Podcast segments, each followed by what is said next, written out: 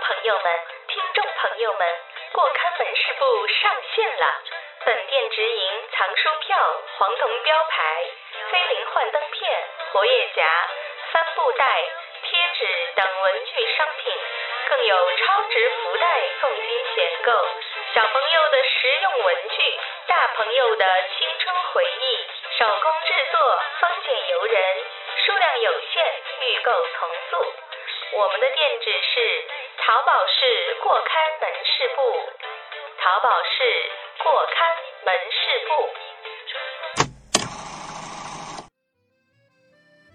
因为刚开始他们去做这个饭店，他的目的是做一个广告牌，然后到现在他就变成了一块真的广告牌。他能感觉到这片土地上的人是在靠一种斯坦尼夫拉斯基的戏剧手法为生，演员的台词跟动作尽力模仿正确的外在语言和姿势，同时竭尽全力抑制住自己的内心感受。多不胜数的图画书和宣传影片都赞扬他是我们社会主义乐土的最佳典范。对我来说，平壤是集合了宏伟纪念碑和盛大庆典的神秘圣地，就像把红场、耶路撒冷和迪士尼集于一地一样。看到那块地就能够明白他们的生活在被某些东西是深刻的影响着的。我站在什么位置，我面朝什么方向，我们之间的距离是什么样的，它在这个地上都是被划分好的。从我的身边经过，阳光温暖的洒在生活的每个角落。大家好，我是泽姐。大家好我是表姐。好，我们今天聊的内容呢是跟朝鲜这个国家有关。首先，先跟大家道歉一下，就是我们其实已经搁了一段时间了，主要是因为前段时间假期我们两个在外面非常愉快的旅行，然后旅行完了之后回来，我的腰就伤了，卧床躺了一段时间，所以就导致我们节目搁了一段时间。后面我们会努力去赶一下这个进度，努力，我们努力，哎，努力努力。然后我们就进入到正题。葛小姐在哪一年来着？去过一次朝鲜。哦，对。怎么你才想起来你去过朝鲜吗？没有，因为过刊这一期的录制当中隔了一段悠长假期，一次漫长的腰部的治疗，所以就感觉特别的艰难。然后这种艰难就感觉跟葛小姐去朝鲜基本上达到了同一水平。因为我其实第一次去的时候我没有去成功，第一次特别想去朝鲜，那时候还是读书的时候。那个时候你有叫我跟你一起去，但是我当时拒绝了你，是因为我担心 我从此就没有办法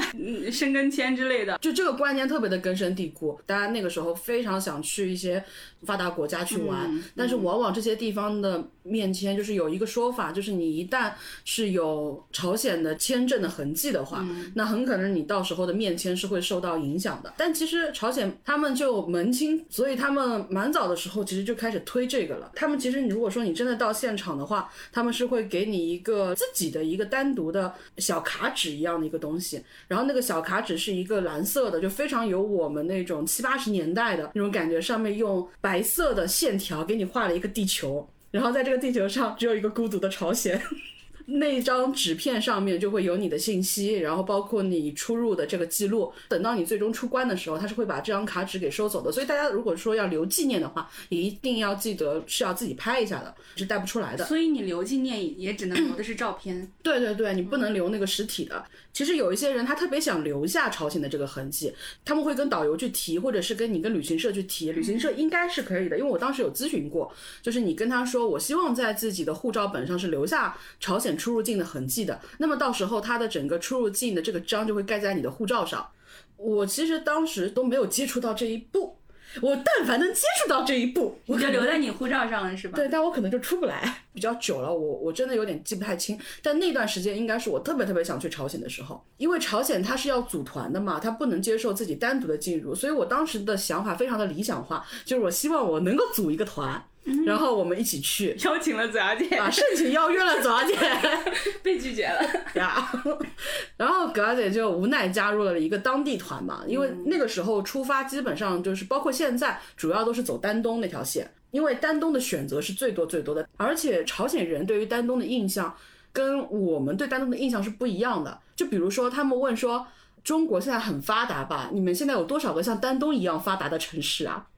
表姐当时一下子没有反应过来，像丹东一样发达的城市，嗯，然后但确实是，就是在有一些朝鲜人写的一些书上面，他们会说他们小时候其实是非常羡慕河对面飘过来的饭菜的香味的。对的，对的，对的。他们最有印象的两个城市，一个是伟大人民的首都北京，还有一个就是距离他们生活最接近、最够得着的那个丹东。去到丹东，基本上一般的流程就是你先去找到旅行社，其实接朝鲜旅游的旅行社特别多了。然后有一些旅行社呢，它是有自己的特殊线路的，这个我们稍微后面一点跟大家说。但常规线的话，就是你去丹东，然后一般他都会建议你提早一两天到。然后你可以在丹东玩一下，然后你在当地报团，或者你提前报好了，你就跟旅行社地接联系，它会包含一份丹东到朝鲜境内的往返的火车票的。然后你们就会在丹东的火车站进行一个集合，然后你们一起出发，雄赳赳气昂昂的过了鸭绿江。所以我当时已经是到丹东准备了。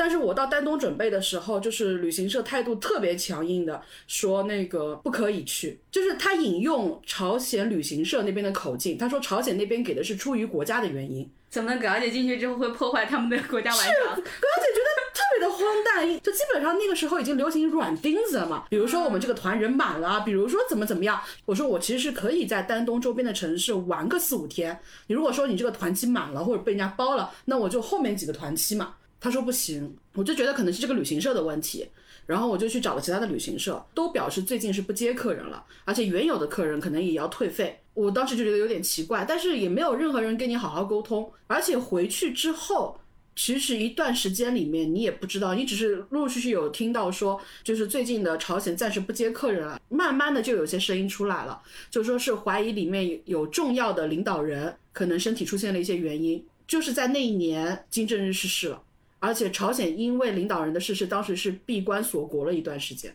我其实还挺后怕的，就是如果说那个时候我进去的话，很可能就出不来了。对，因为从有人怀疑到最终公布这个消息当中的时间非常的长。你后来想想，确实会有一点后怕，就是万一说你在这个里面突然之间人走了，然后他们需要封锁消息，不能够有任何的风言风语带出来，那你在里面其实是蛮失联的一个状态。你想当时的那种风声鹤唳的这种气氛，又突然之间没有人跟你说实话，没有人跟你交底，所有人都略带一点神秘，又略带一点严肃，就好像等了很多年，终于有这么机会可以跟你用一种非常严肃的又不明不白的口吻说，因为国家的关系。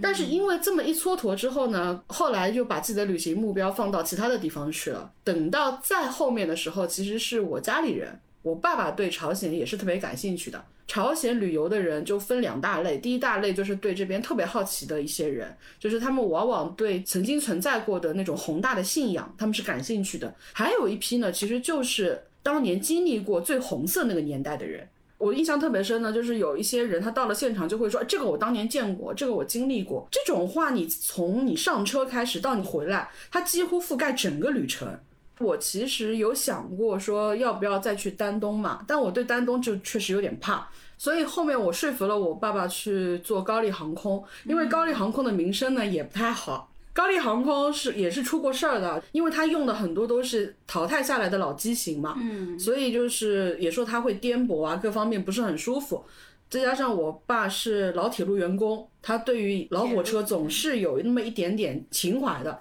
但是我就跟他说方便嘛，那个时候已经是有高丽航空上海跟朝鲜的直飞航班的，你等于可以省下来两三天。高丽航空就是还蛮有意思的，因为我是在返程的时候，我特地又去到了下面的到达口，哇，那叫一个荒芜，一片漆黑，灯都不带开的。它就是一天只有这么几个航班，所以如果说这个航班你到了，其实下面已经是灯火辉煌，地接已经全部一个个举好小旗子就位了。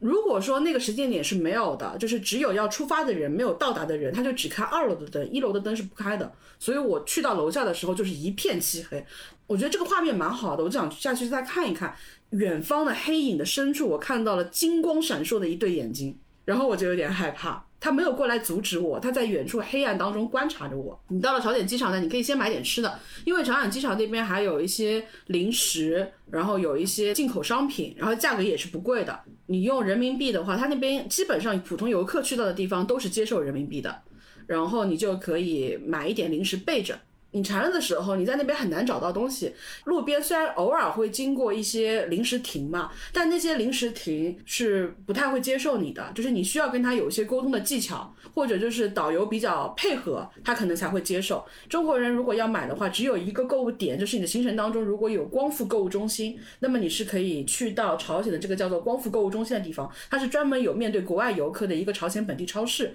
其他的路边的小亭子，可能你运气好你能买得到，但是一般来说就是成功率会很低，所以我会建议大家在机场的时候你先买一买。这个其实就说到了要跟朝鲜导游建立良好的友善的关系。这一段我真的是我第一次听的时候，是我在任何攻略上面都没有看到过的，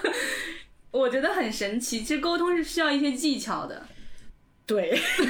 而且需要配合。对，因为其实当时葛小姐还需要运气，我觉得。过程当中，其实葛小姐一开始没有打算依靠外力，葛小姐觉得自己人定胜天，我可以的。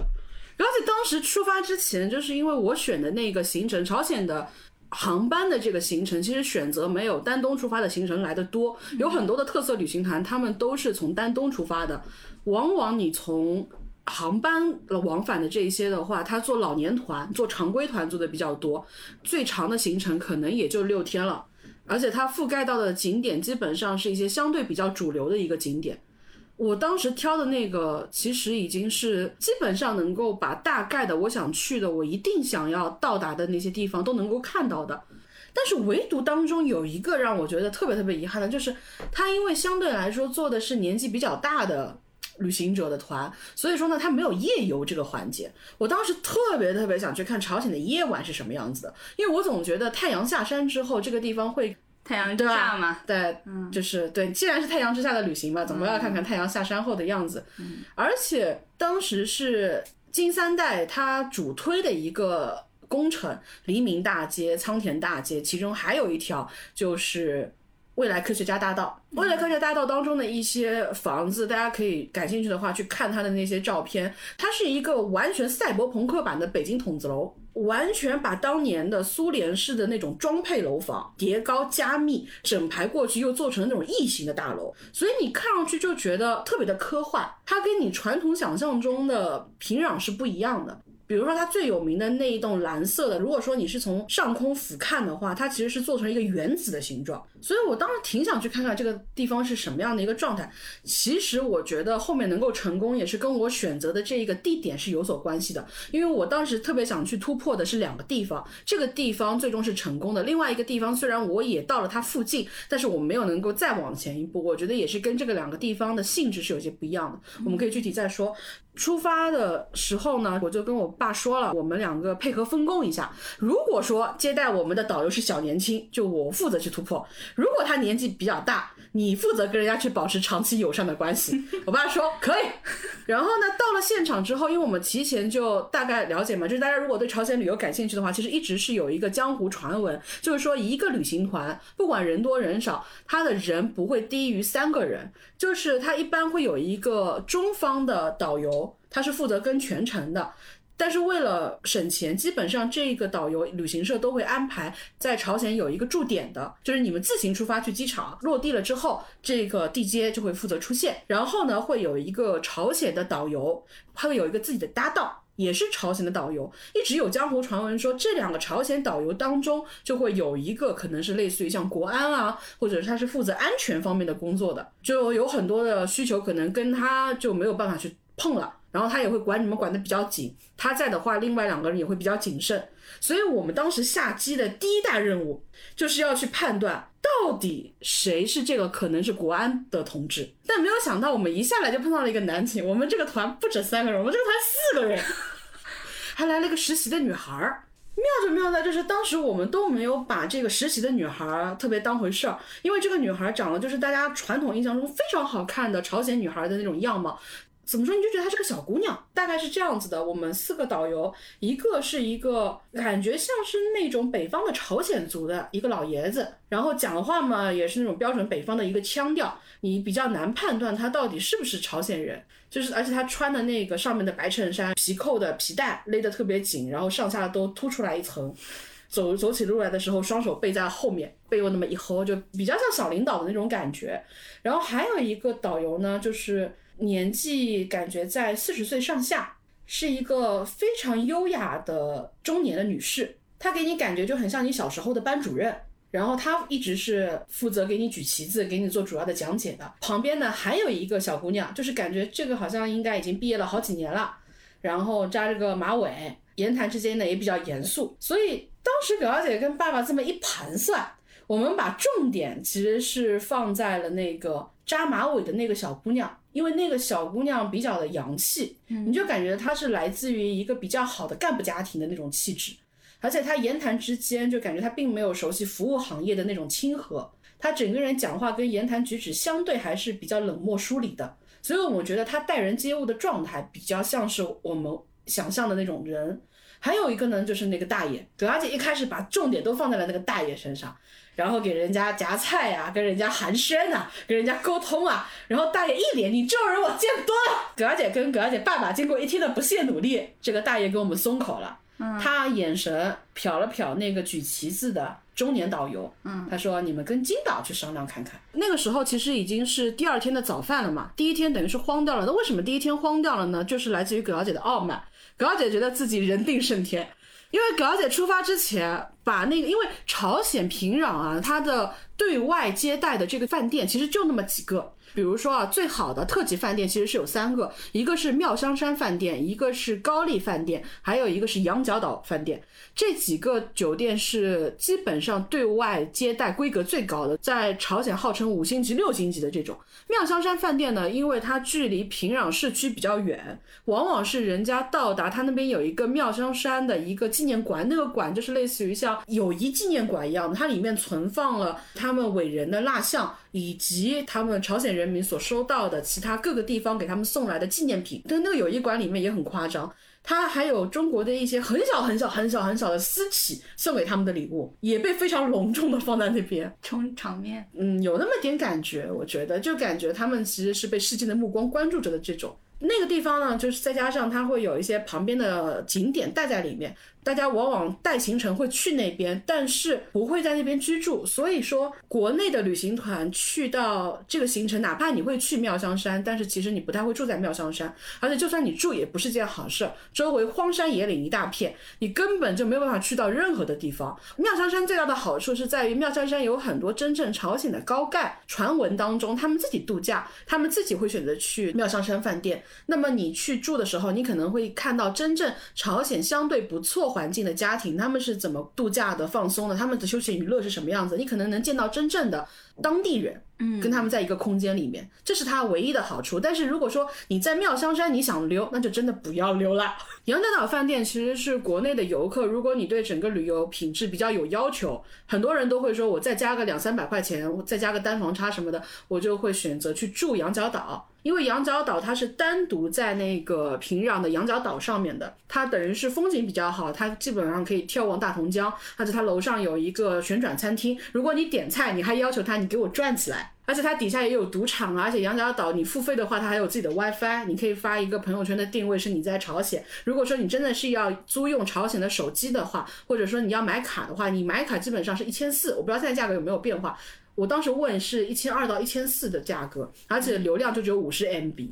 你要租用朝鲜当地的手机，因为有些人想去感受他们的内网嘛，但他们的手机的价格是呃两三百块钱一天，所以你整个行程下来，如果说你六七天的话，其实这个价格也蛮贵的了。有些人就会选择我在羊角岛酒店的那个 WiFi 里面。如果说你不在羊角岛或者不在酒店里面用 WiFi，你就只有另外一个地方是什么？就是你到了板门店。你到三八线那边，你能收到韩国那边飘来的信号，所以你在板门那边能看到非常多人在在哒哒哒哒哒哒在发，就是弄一个定位，接收现在老远 接收韩国那边来的信号。反正羊角岛的话，相对来说，虽然它也就相当于我们国内老四星的这种配置，甚至三星的这种配置，但它相对来说属于外事接待里面规格比较高的，而且而且就是他去的人中国人特别的多，大家对他很熟悉，也有人。尝试啊！我就我当时就去搜有没有人是从羊角岛出来的，我是真的搜到过有人出来过。他当时给出来的攻略是什么？他讲的非常的详细，就是我搜到最详细的要有很多人讲的是语言不详的，我都甚至怀疑他没有出来。他就是讲说他从羊角岛下来的这个时间点，因为他们一天行程的结束大概是在晚上的六七点钟。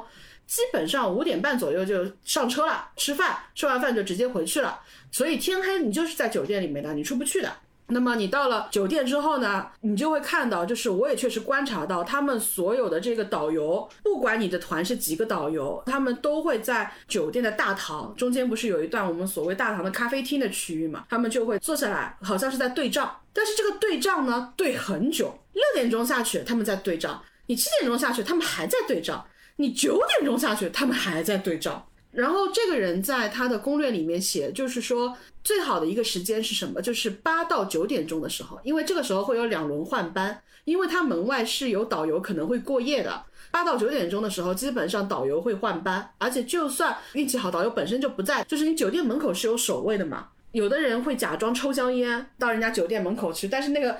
那几位叔叔的烟呢，在嘴巴上面，那个烟都快灭了。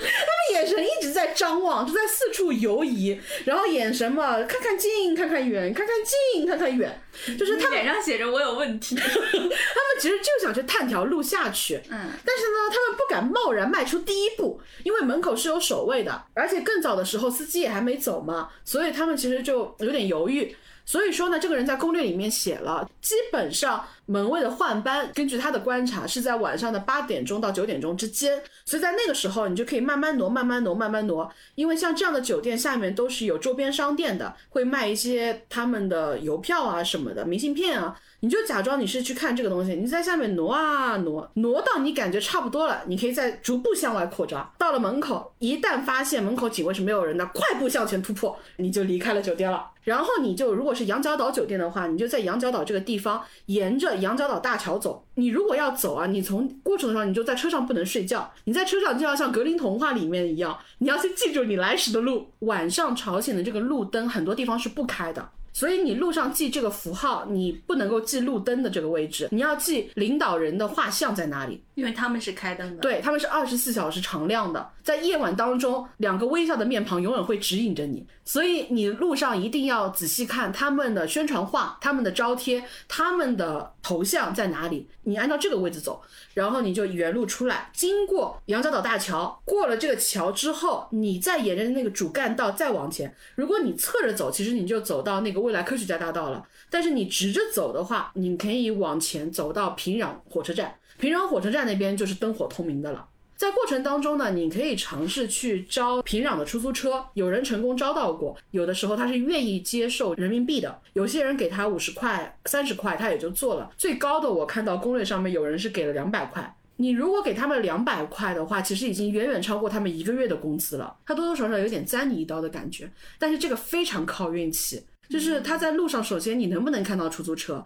第二，出租车敢不敢拉你？这也是很难讲的事情。他其实他要冒风险，他要冒风险的。而且他们如果真的被举报的话，他们会吃不了兜着走的。后面就是可以说到导游跟导游之间，他们也是互相提防着的。嗯，当时我看到这个人，他其实就是沿着这条路线，因为朝鲜的路况不是很复杂，它的整个。区域的划分也不是像很多的南方小城市一样是毛细血管的那种路，它其实还是主干道的，所以你大概有一个方向，你事先对这个地图比较熟悉，你就沿这个方向走，而且越到后面你的心会定一点，因为你看到的是平壤火车站，平壤火车站这边还是人比较多的，而且因为他们遇到的中国游客多。所以他们那边的烧烤店也好，他们的报刊亭也好，敢做中国人生意的比较多。但是为什么这个线路葛小姐当时没有去生前去住这个羊角岛呢？就是你从羊角岛饭店走出来到走到平壤站，整整几公里，太远了，几公里进去再几公里回来，我走回来天都要亮了。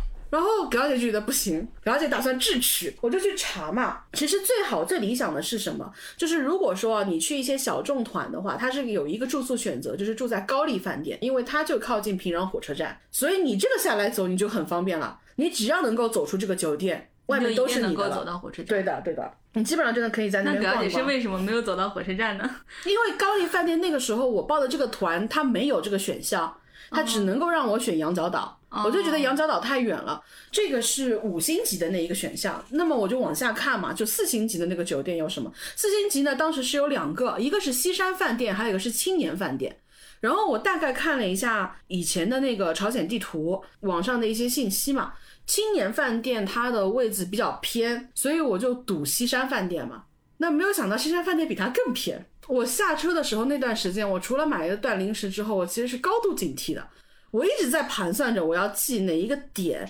那我逐步靠近路上，表姐内心逐步绝望。它那个饭店啊，它其实是比较靠近一个像大的开发区，就是有点像是一个运动村。它在没有活动的时候，它就是一个大的、一个大的、一个大的这种场馆。你空着的羽毛球，空着的乒乓球，空着的游泳馆，然后白天就已经非常非常的荒芜了。你可想而知，晚上杨导起码就是你出来的坐标感很强嘛。但是在那个地方，到了晚上，我连领导的画像都找不到，就绝望，你知道吗？但是刚才那个时候呢，也没有放弃，所以。我当天入住了之后，其实心里还是有点跃跃欲试，所以呢，我就下来逛了一圈，我就发现真的导游都在下面聊天，他们也抬头看了我几眼，然后呢，我也看着他们笑一笑，然后开始逛周边啊，然后兜一兜啊，然后走了一圈，就发现好像也不是很难走出去，没有那么难嘛，而且内心就是信心倍增啊。因为它旁边有一个小门，有一个侧门，就是你从周边店直接可以走出去的。那我就想说也行嘛，那晚上就下去在周边逛一逛了，然后不行再回来，也没有打算走远。结果我跟我爸爸两个人晚上非常顺利的绕开了大厅，沿着边门，然后走到了下面，就是酒店的大门处都没有任何的门卫。我们觉得哇，葛家妇女可以啊，然后，然后周边店的那店员没有没有人，没有人，没有人，他晚上没有门市部下班了啊。但是等到了底下啊，在下面的那个路灯有两个人在聊天，是旅行社的导游。旅行社导游呢，真的就是那张脸，就是你们这样的傻逼我见多了。你们就下去之后就被他们抓上来了，就是人家很客气，嗯，中文特别标准。哎呀，早点回去休息吧。尴尬，弱小，无助。我们整个走回去的路都是在人家的视线当中。我们下来的时候，这两个人也没有早点出来，他就等我们走到了下面，他们从旁边出来了。钓鱼执法，颇有这种意思。我爸爸为了化解尴尬，跟他们又聊了几句。他就说：“哎呀，我们也知道你们没有什么坏心思的，你们就是好奇。”哎呀，中国人来，其他东西先不讲，好奇是真的多，真的很多人想溜出去。我说这不安全的呀，真的，你走出去你找不到回来的路的。我们外面毕竟没有灯，是不是？没有什么好看的，你看外面黑漆漆的，这种没有什么的，回去吧，早点休息吧。我爸一定要跟人家硬聊，越聊越尴尬，然后就回去了。这里也是要跟大家提醒一下，就是我们这种行为确实是不可取的，因为你实际去到现场跟你看攻略是不一样的。你看攻略的时候，你的想象当中，你本能还是会带入这个天色是有灯的，但事实上你在夜间在朝鲜路上走的时候，它是真的没有灯。最荒诞的是，我爸还带了个手电筒，非常像冒险者，到了门口就被遣返。你爸带的是他们单位那种巨量的手电筒，巨量的手电筒，就是我在俄罗斯停电拿它照亮整个民宿的那种，这太丢人了，你知道吗？整个朝鲜都知道有一束光来自中国的光照耀着朝鲜大地，就觉得确实是你拿着这个手电筒，第一太扎眼了，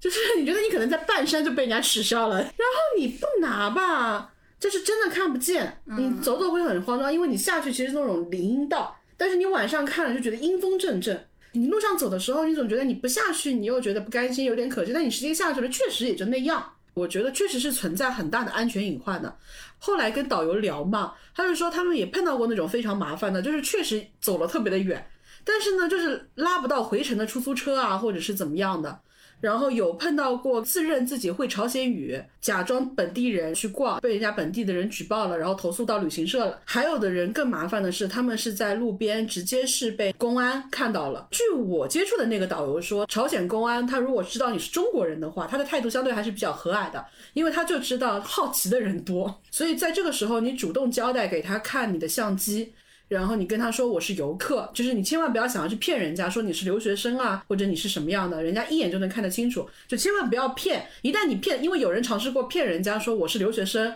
我在这边读书的，这种到后面就会有点麻烦，导游会被训得很厉害，因为公安他不会训外国人，他会疯狂的去骂导游的。还有一种呢，就是他到了那边跟人家犟，一犟嘛，这个事情也很麻烦。他就说有些人你就算成功了，你也看不到什么，而且就是。万一出现问题，还是碰到过的，还是有的，因为它毕竟不是一个特别现代化的地方，你很难用所谓你熟悉的都市生活的习惯去跟人家对应，所以表姐一天就放弃了自己。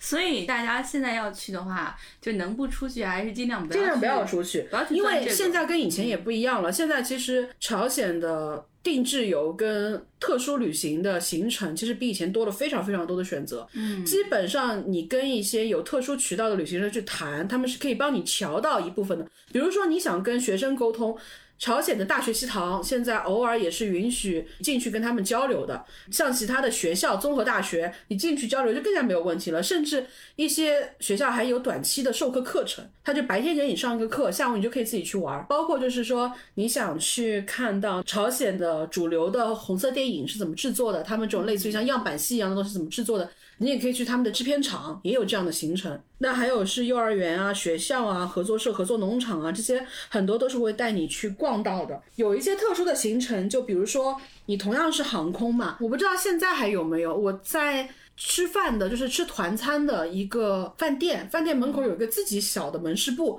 我在里面买到了一本八十年代的日文的朝鲜的旅游手册。它很有意思的是，它当中介绍的旅游项目有一个叫做美林飞行中心，它可以是坐那个轻型飞机带你去俯瞰整个朝鲜的。然后呢，它特别标注了体重限于九十公斤以下，再胖可能这个飞机就不行了。有交通的线路，除了坐他们的地铁，因为你坐旅行团的话，他可能就让你坐两站地铁。好玩的旅行社，它是能够让你带到他们的电车、巴士、地铁、火车，包括青津那边的蒸汽火车，都是可以带到的。就是这种交通游，所以其实现在的整个朝鲜的旅游行程比以前丰富了很多，但是它当中就是会有风险。就比如说我之前很感兴趣的有一个看球赛的一个团，就是很多人都会觉得预想它会是很经典的场面，因为它是世预赛，正好朝鲜碰到了韩国，哦，所以你想朝鲜跟韩国踢预选赛，然后还是在朝鲜的五一体育场里面比。你可想而知，大家一定很好奇那个场面是什么的。所以当时看到有旅行社出这个团的时候，这个团非常的吸引人。最终又因为国家的原因，这个团临时被取消。而且我看到这个旅行社自己发的一篇推文，特别有意思。他们说，当时他们已经是开了这个团的预定了，然后突然间接到通知，他们第一反应也是是不是他们对接的这个对应方的问题，或者是怎么样的？他们又去向其他途径去求助。他们打电话过去给其他渠道的时候，其他渠道还拍胸脯保证说：“哎呀，我们可以的，我们有门路的。”一圈电话，然后马上回过来的时候都是说：“不好意思，我们也搞不定。”然后谢谢你通知我们，我们还没有发现这件事情呢。他最后就是兜了一圈，发现这个内部消息竟然是由他这个外宾代为传达的。就很多朝鲜的本地的旅行社也都没有收到通知，说不能去接待外国游客来看这个东西，甚至不能有人来看这个了。就是整个比赛必须要空场进行。所以你想，这个其实就很典型，很朝鲜。因为你如果输了，你就会下面子嘛。你就算旁边安排的都是自己的观众，整个五一体育场要坐满的话，它可以坐十五万人，也就是说现场的场景会被十五万人给见证。那其实当中可能对他来说，他还是觉得有风险。所以最好的办法就是空场。国外的足球官员也表示很失望嘛，因为对他们来说也是很经典的一个场面，而且最终那个比赛的结果也比较的令人回味。那个比赛的结果是零比零。就等于说谁都不伤和气，怎么说呢？它挺有意思。但是如果你真的去呢，就可能就跟我丹东一样了，嗯，就差不多。所以会有一些有意思的团，但是它当然也会有一点风险，就是这样子的。但是这种风险肯定还是远远要低于你自己晚上偷跑出去。我觉得首先这不是一个值得提倡的事情，第二我自己去试过之后，我就更加不提倡，因为它可行性很低。这个其实还是最基础的一个常识嘛，就是旅行团出去玩尽量不要脱团。那所以后面的话就是我还是想去，那怎么办呢？迂回到了那个那个老头儿，第二天早上就跟人家吃早饭，就疯狂套近乎啊。其实昨天就已经跟人家老头遥指金老师，老头遥指金老师，他讲的也很妙啊，就很有以前的那种人讲话的那种，你们知道的啊。我方向给你们点一下，你们就可以去了，那我们就懂了嘛。一开始这个导游呢，就不是特别好接近的那种，就是人家彬彬有礼的，但是呢，对你多多少少总是有一点不冷不热的。你总觉得估摸着不是很好意思开这个口。其实第二天整个事情的进展也不是很顺利，但是第二天呢，格拉杰就开始观察，因为朝鲜它以前是有一个规定啊，就是这个规定当然现在已经是被批驳了，就是传闻说早年他们当中有一位领导人是曾经提出过，就是不希望朝鲜的女性是穿裤子的。他们提出是要穿裙子嘛，嗯但是在一些小城市，大家都不遵循这个规定，就是还是穿裤子，因为劳动比较方便。嗯但是你如果去到平壤的话，他们真的是穿裙子。对，嗯平壤有一段时间是不提倡骑自行车的，嗯因为他们觉得说自行车不够现代化的面貌，就是他们对自行车的态度是阶段性变化的。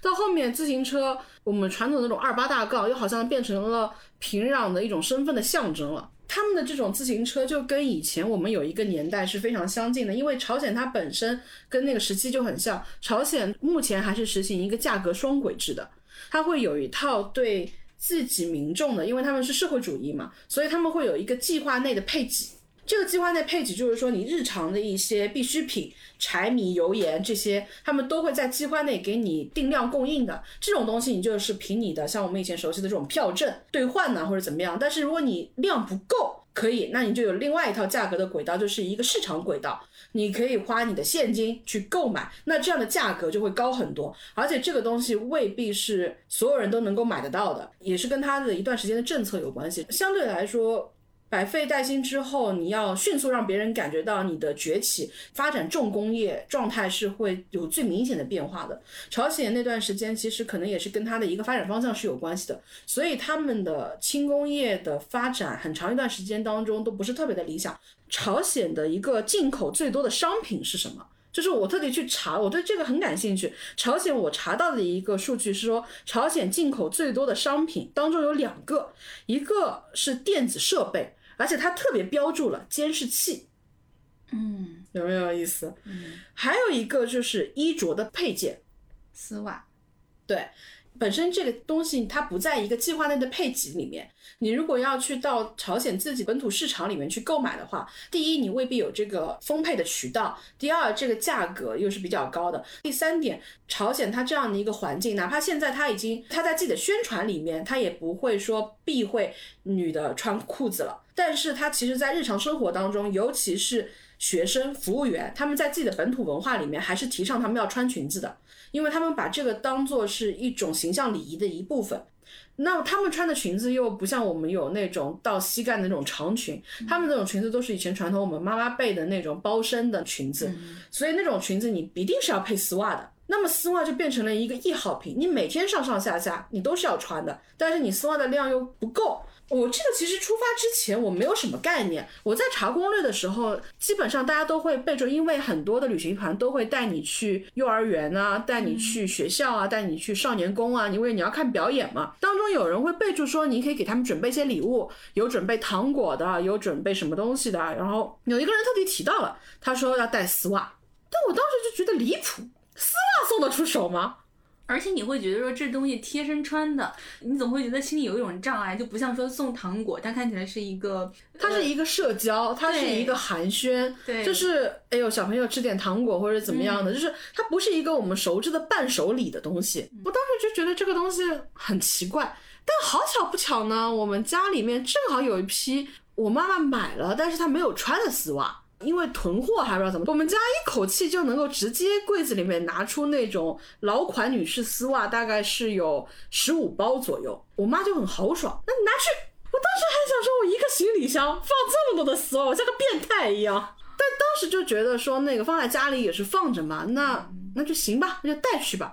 哇！结果到了那边，我是在什么时候？我就觉得这个东西也许可行。是我在大巴士上面看到他们导游在车上，他们讲完导游解说词之后，当中还是会有一段时间的嘛。中国的旅行团不太爱听解说词。你在前面巴拉巴拉巴拉说，他们未必听得进，所以呢，导游其实他是很会看风水的，他大概知道说你们对于听解说的意愿不大的话，他其实到后面他就不说了。车子上这段时间他做什么？会发现有一个共性很高的，就是他们的导游，尤其女性导游身上，他们都会随身带一瓶透明的指甲油，他们会很谨慎、很小心、很节约的拎出来一点，还会在旁边刮两下。然后很小心翼翼的在那个丝袜上面涂一层，这个是我印象当中小时候我妈妈帮我补丝袜裤的时候会有，就他们补丝袜的这个动作，所以我就反应过来，就是他们对这个丝袜应该是很爱惜的，而且嗯，一下子脑中出现了柯南的线，嗯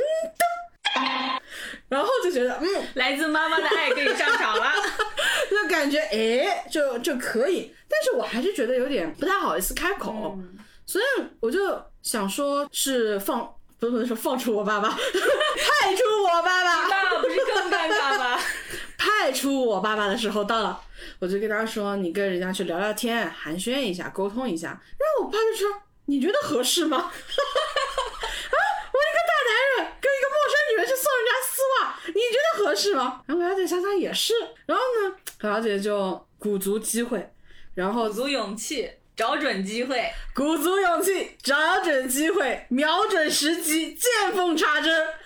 在导游问我这顿饭吃的还满不满意的时候，我就适时的跟金导说：“我太满意了，我真的没有想到团餐能吃的这么好，哦，还是真的只有朝鲜这个地方跟团就完全刷新了我对跟团的这种感想，哇，特别的棒！你不都不知道我平时自己出去玩怎么怎么样，然后就开始借这个机会跟导游聊起来嘛，聊到了一些去其他地方玩的经历。”他也蛮好奇的，而且就是他也说到他以前也有一次到中国去玩的一个经历嘛，去过一次北京，而且我们之前吃饭的这个地方正好是我们去到了少年宫跟幼儿园，为什么在这个地方提出送礼就开始变得比较合适了？因为我们去到那个幼儿园的时候，那个幼儿园其实是行程当中让我感觉相对不舒服的一个地方。我们去到幼儿园之前，导游会先把你带到一个商店，当然他不会强制性购买，而且那个商店本身是我很喜欢那种老式供销社的那种感觉，所以我在那边拍照片拍的还蛮开心的。导游就会说，下一步我们是要去到幼儿园去看看他们小孩子的一个公共福利是什么样子的。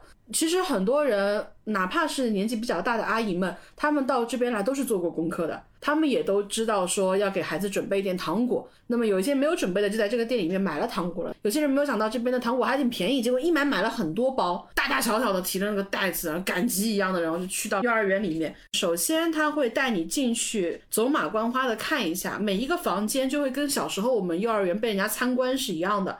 在画画的在画画，然后在朗诵的在朗诵，在弹钢琴唱歌的在唱歌，每一个房间井然有序，而且小孩子真的是面带阳光，春暖花开，每个人面目都非常的周正，然后软扑扑、粉嫩嫩的那种感觉，然后你觉得老师也非常的和蔼，保育员们面带微笑，就像传统年画里面的一样，就对每个人都恨不得喊宝宝，要搂搂抱抱这种。画面的转折就出现在表演已经完成了，大家各自走散到每一个自己最感兴趣的房间嘛。有一些阿姨不就开始去发糖了嘛？他们被这种热情给吓到了。小孩子的天性，他其实看到好东西他会去抓的。所以当他看到你这边有这么多糖，而且你在很豪迈的往外给的时候嘛。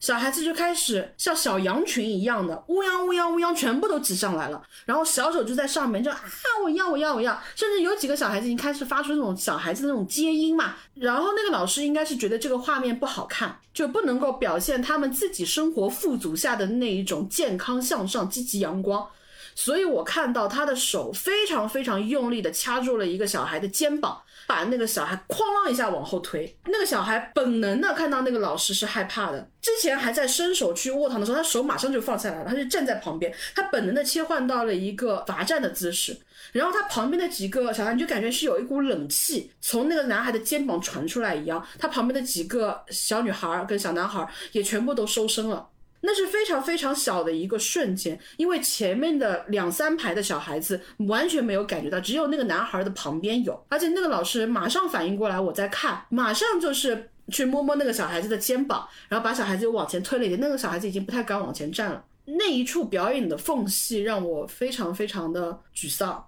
他们伸手要糖的那一刻是他们非常真实的那个刹那，这个刹那对于保育员老师来说，他觉得这个画面是不美的。包括我们去到合作农场的时候嘛，其实他们都知道你们想拍这个。有很多人会说，你进出朝鲜的时候，他们会查你手机吗？其实现在已经查的很少了。你走航班的话，是根本不会有这个流程了。所以其实我到后面是越拍越嚣张的，因为我其实比较谨慎的是，我知道在万寿台大纪念碑那边，领导人像那边，你肯定是要注意的。但是在其他地方，我可能到后面就比较松懈，我比较放松。所以我到了他们那个合作农场的时候，我进去。兜了一圈，我很快就出来了。但是因为它比较小，大家轮流进去看，我就在外面等着。那个时间点正好就是他们学生放学了，然后就你看到很真实的朝鲜的戴红领巾的小孩子们，然后他们是怎么样子一步步蹦蹦跳跳的走过来的。我就我就开始拍那些画面嘛。导游那个时候特别紧张，他真的脸色一下子变了，但是他又不好意思开口，因为那个时候大家已经比较熟了，他也只能说：“哎，你在拍什么呢？让我看看嘛。”然后我马上反应过来他想看什么，然后我就跟他往非常阳光的意义上去解读，给阿姐非常开心的跟他，哇，你看这张照片是不是拍的很好看？这个小孩子跳的姿势太阳光了，哇，迈在希望的田野上。导游一下子觉得，哇，是啊，然后心满意足，然后就放任葛小姐继续拍希望的田野了。在那个幼儿园的时候，其实我拍到的那些场景，我就觉得不是特别的舒服。你看到了一个无形的手在钳制着一些很柔弱的东西。再下一个地方是去的少年宫嘛，就是看表演，就是很好看的女孩子，然后训练有素的。而且那种女孩子，你就感觉特别像你小时候的那种大队长，而且是学校级别的那种少先队的总队长，面庞周正，给领导献花的那种孩子，分工也很明确。他们有的人表演传统的朝鲜舞，我那天看到的就是有人表演器乐《明日之子》，谢谢高姐，洋气嘎嘣。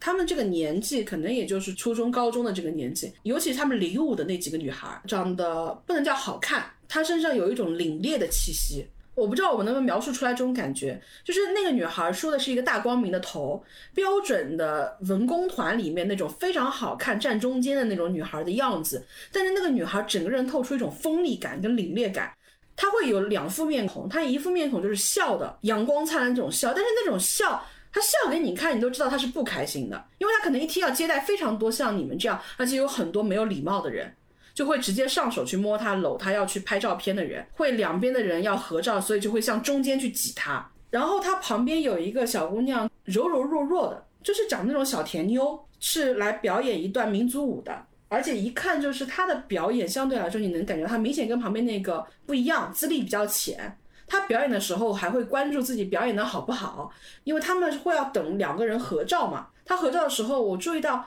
那个比较凛冽的刀锋一样的那个女孩子，她其实有意识的在保护旁边那个女孩，因为旁边那个女孩在面对其他人的询问，无论是热情也好，试探也好，她都在手把手的教那个女孩你怎么样一种营业式的笑容来保护自己。她会手圈住那个女孩，把她往自己身边靠一靠，去握住那个女孩的那个手腕，然后跟她去聊一些话题。虽然你听不懂他们在说什么，哪怕他是在吐槽、在嘲笑这些异地来的游客们，但是你能感觉到那一刻，他让那个女孩变得非常的开心。那个女孩整个人就松弛下来了。当他们面向外人的时候，你会发现另外那个女孩又紧绷起来，然后她又变得锋利感很强。就是她的这种面对同伴的这种保护欲的这种柔软，跟她面对外部的这种尖锐，是让我感觉非常非常的强烈的。当中最后的要离场的时候，因为他们都是属于主舞，他们两个要蹲在中间，其他人要在后面陆续找位子，然后再要的几个团的游客全部都找好位子，大家一起拍一张大合照嘛，所以时间会花很久。那个女孩就拉着旁边的那个小甜妞，就两个人蹲在地上，她一直在跟她讲笑话，那个小妞被她逗得花枝乱颤，就放松下来了嘛，一直在等嘛。然后葛小姐就一直在抓拍他们两个，其实那个女孩已经有点不开心了。葛小姐当时哦，拍照有多努力，就我自己带着一个相机一直在啪啪啪拍，同时我还带了一个 pocket，就是那个小的大疆的那个便携，我是把它放在了那个第一排课桌的中间，对着前面拍他们群像的视频也录着。结果葛小姐拍到激动昂扬之处，然后自己的手肘打了自己的大疆，然后我自己的大疆叭倒在了地上，然后哗啦那么一声，然后两个小姑娘懵了一下。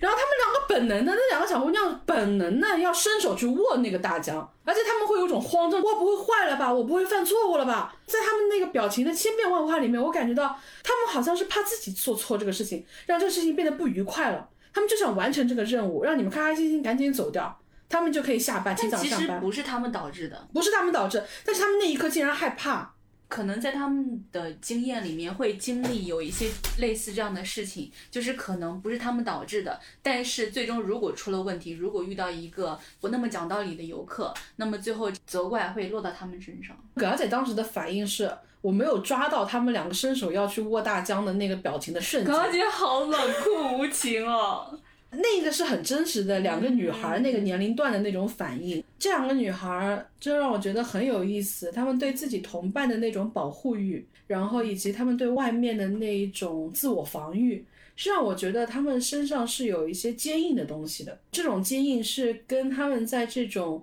阳光灿烂的旅程当中所给你看到的一些东西是不一样的。你可以说我过度解读，但是我我是会觉得那些东西当中蕴含着某一些很多去朝鲜玩的人，他们真正想要去感知、触及、共情的一些东西。你这个让我想到，我看的一本书，朴妍美，她其实是一个脱北者，逃到了中国，经历了很多事情，又从中国辗转去到了韩国的一个女孩。她这本书里面讲到了有一个小点，对于很多她这种生活在小城市的人来说，去平壤看一看。是他们所有人共同的一个理想。嗯，他爸爸是做走私的，就是你刚刚讲到说他那个双线并行嘛。其实，在那个之前，国家没有开市场交易的这个口子的时候，很多东西你是需要在黑市上去购买的，必然会诞生很多的倒爷。但是，这种并不是每一个人都有机会和有能力去做这种黑市买卖。朴妍美的父亲就是做这种黑市买卖的，他这种买卖其实也不是那么好做，就。他可以弄来很多商品，他们家就肯定很富裕。其实不是的，因为他要打通的关口太多了，所以说有时候他可能一趟生意做下来，他所有的钱都用来打发沿路的这一些关口，所以到最后他是赚不到钱的。然后他的爸爸在平壤那边工作，就有机会带他去了平壤，那是他第一次去。他第一次去的时候就看了那种很盛大的演出，嗯，他后来的描述是说他在当时看到那个演出，他觉得非常新奇，非常壮美。但是在后来，他才意识到，其实，在那每一个牌子背后都站着一个。哦，他看到的应该是阿里郎。嗯，每个后面都站的是一个活生生的人，而且这些人，他们每天都要在这里站很多个小时。但是在当时，他说他如果有机会去加入到这里面，他是愿意去加入的。嗯。而且对他们来说有非常多实际的好处。如果你能够加入的话，对，是他离开了朝鲜，在他看到了更多的世界之后，他才意识到说，当时那些孩子那里其实每天是忍受到非常强烈的痛苦，但是那些其实是在受苦的小孩子们，他们根本意识不到自己在受苦。他们的整个生活的轨道，他的所有的荣辱考评都是跟这些密切相关的。你是活在这样的一个评价体系里面的，嗯，所以其实。在很多的生活当中，你希望让自己的生活保持平稳，你就不得不去接受很多的对你的考评，而这个考评哪怕它是有点向左的，但是你又不得不去扭转自己的身姿来适合这个。他有的时候就慢慢就形成了一种相对拧巴的一种状态。我其实对他提到的那个阿里郎，我是一定要去看的。我发现就是大家的心态就是两个极端。去朝鲜玩的人有一波人，他们就完全不想看阿里郎。我花八百块钱一张票，我去看这种大型团体操干什么呢？没有必要。他们会觉得一是浪费钱，二是这种审美难道不是已经落伍了吗？那还有一波人就是他们一定要去看。葛小姐这种，对我来说。去朝鲜很重要的一个原因就是我一定要去看阿里郎，就是它是这片土地上的人的审美以及生活状态，以及他们作为一个集体记忆的容纳的载体所呈现出来的最恢宏又最残酷的一个景象。你能够看到一个活生生的人是怎么被缩小到成一个像素格，然后又通过这样的一个像素格不断拼凑出一个宏大恢宏的意象的，就全世界最大的一个体育场馆。就是在朝鲜，在他的这个五一体育场里面，这个场馆我不知道他每一场演出是不是这样的，但是我们看的那一场它是坐满的，但实际上真正的外国人的游客区域其实都是在它当中四分之一侧不到的一个地方，然后我们旁边的以及你周围一路散开来的这些全部都是朝鲜自己的人，你有两种想法猜测，那第一种他们可能就是。其他地方得到了荣誉，得到了奖励，然后他们来到了平壤来参观的。那么还有一种呢，就是他们可能也带有一种性质，他们需要进行一个陪同，他们是作为观众，作为台上表演的一部分的。就是可能这两种性质都会有，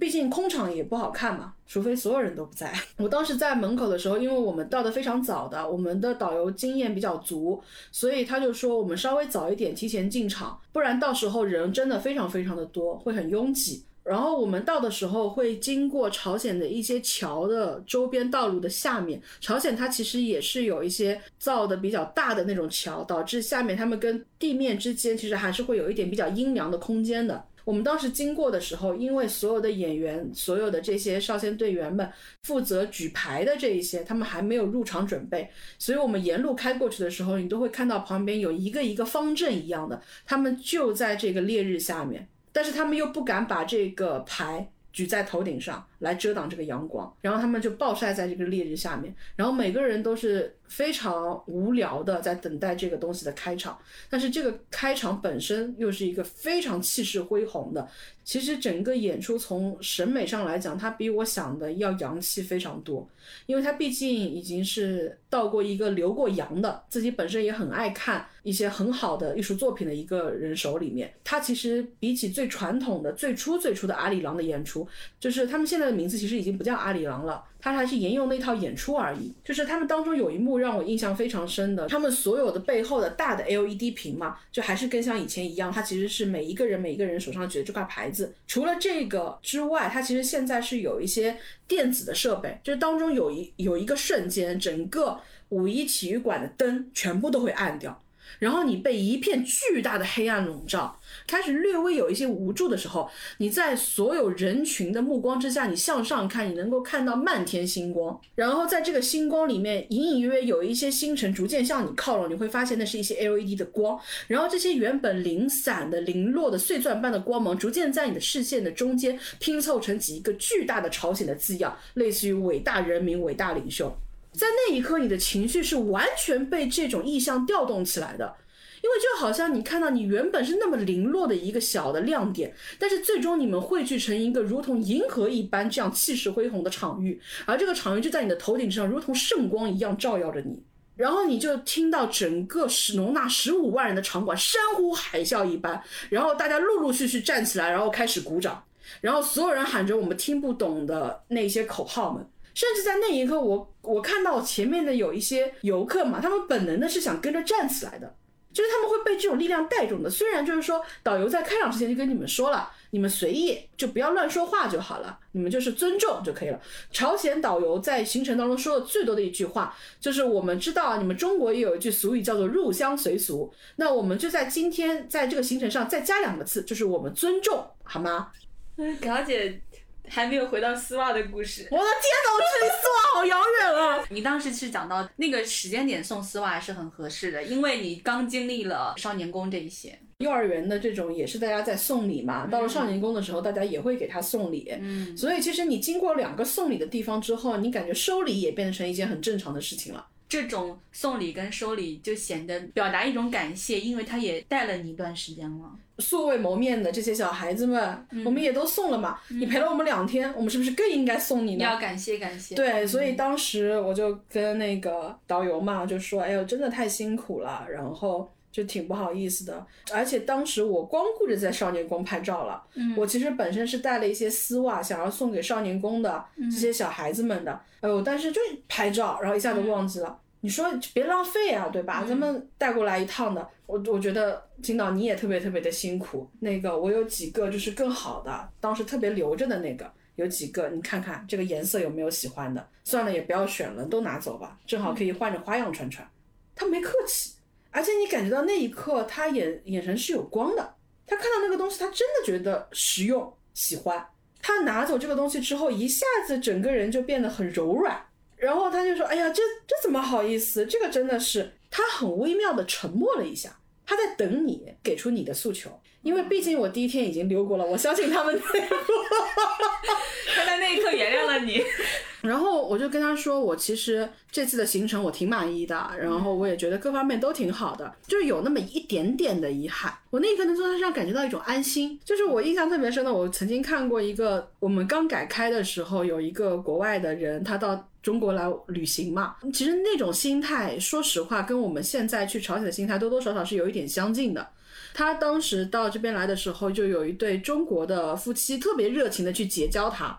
他当时觉得特别不好意思，他整个人出现了一种惶恐，总觉得有种不安感。然后这对夫妻呢又特别特别的热情，因为在那个时候，不是所有的人都可以跟外来的人有所接触的，就好像我我们现在要去跟朝鲜的普通民众接触也是不可以的。其实当时有一段时间，中国也是这样的一个情况。外国人到中国来的时候，他们要去入住专门的外事酒店，有专门的对外服务的友好协会，要去跟他们对应。就这个人就讲过，他是来这边做一些文字工作的，所以呢，当时专门给他配了一个助理，这个助理原来就是国安的。所以这个助理非常妥帖的完成他的全部日常工作之后，他每天晚上还要向他的上级去汇报这个人今天做了些什么。所以他慢慢摸清楚当时的生活状态之后，他其实是知道有一些人跟他的接触是要冒风险的。包括他后面真正有意识的跟别人去沟通，他都会选择邀请别人到他的车上来坐一坐，或者说他自己去火车上坐，因为火车上是一个漫长的旅行时光嘛，而且在火车上大家本能的会聊天，嘴也会比较碎一点，所以他喜欢在火车上跟人聊天。但当别人发现他有这样一个习惯之后，他后面去出差，别人就把他专门请到自己的软卧包厢去，他连去上厕所，人家跟他说：“我们已经帮你把厕所清空了，好好上，好好享受。”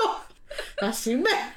后面呢，只能把人家叫在车上面，在车上跟人家聊一聊。所以他在那个时候就觉得有一点不安，为什么会有一对中国夫妻冒着在当时来说比较大的一种风险？努力的去接近一个素未谋面、没有任何感情基础的外国人，他就觉得说，那你人家邀请你吃饭了，你不去，又很违背中国人传统的礼仪之道。那个时候他已经比较了解中国当时的一个国情了，他知道对方给他做的那一顿饭啊，最后上来了一道菜是炸春卷。这个菜你看着觉得没什么，但其实炸春卷这个油是很耗油的，所以他看到那个春卷上桌的时候，他的不安简直到达了顶点。他就是我？我值得这么隆重的吗？但最后，他出于礼貌问了一下：“有什么我能够帮您的吗？”就是那个小媳妇儿跟他说：“哦，那是有么一点点小事儿要麻烦您，你能不能从外宾商店里面给我们打一点点油过来呢？我们今天正好把油用完了。”然后外国小小说：“行，这么点小事可以。”然后那个小媳妇儿就直接从自己的身后拿出了一个足足有五升的油桶，然后他就带着这个五升的油桶走了。他当时的游记会让我觉得很有意思的地方在于。他的整个心态很开朗，就是他是真的带有一种好奇，虽然好奇被我讲了这么久之后，感觉不是什么好词儿，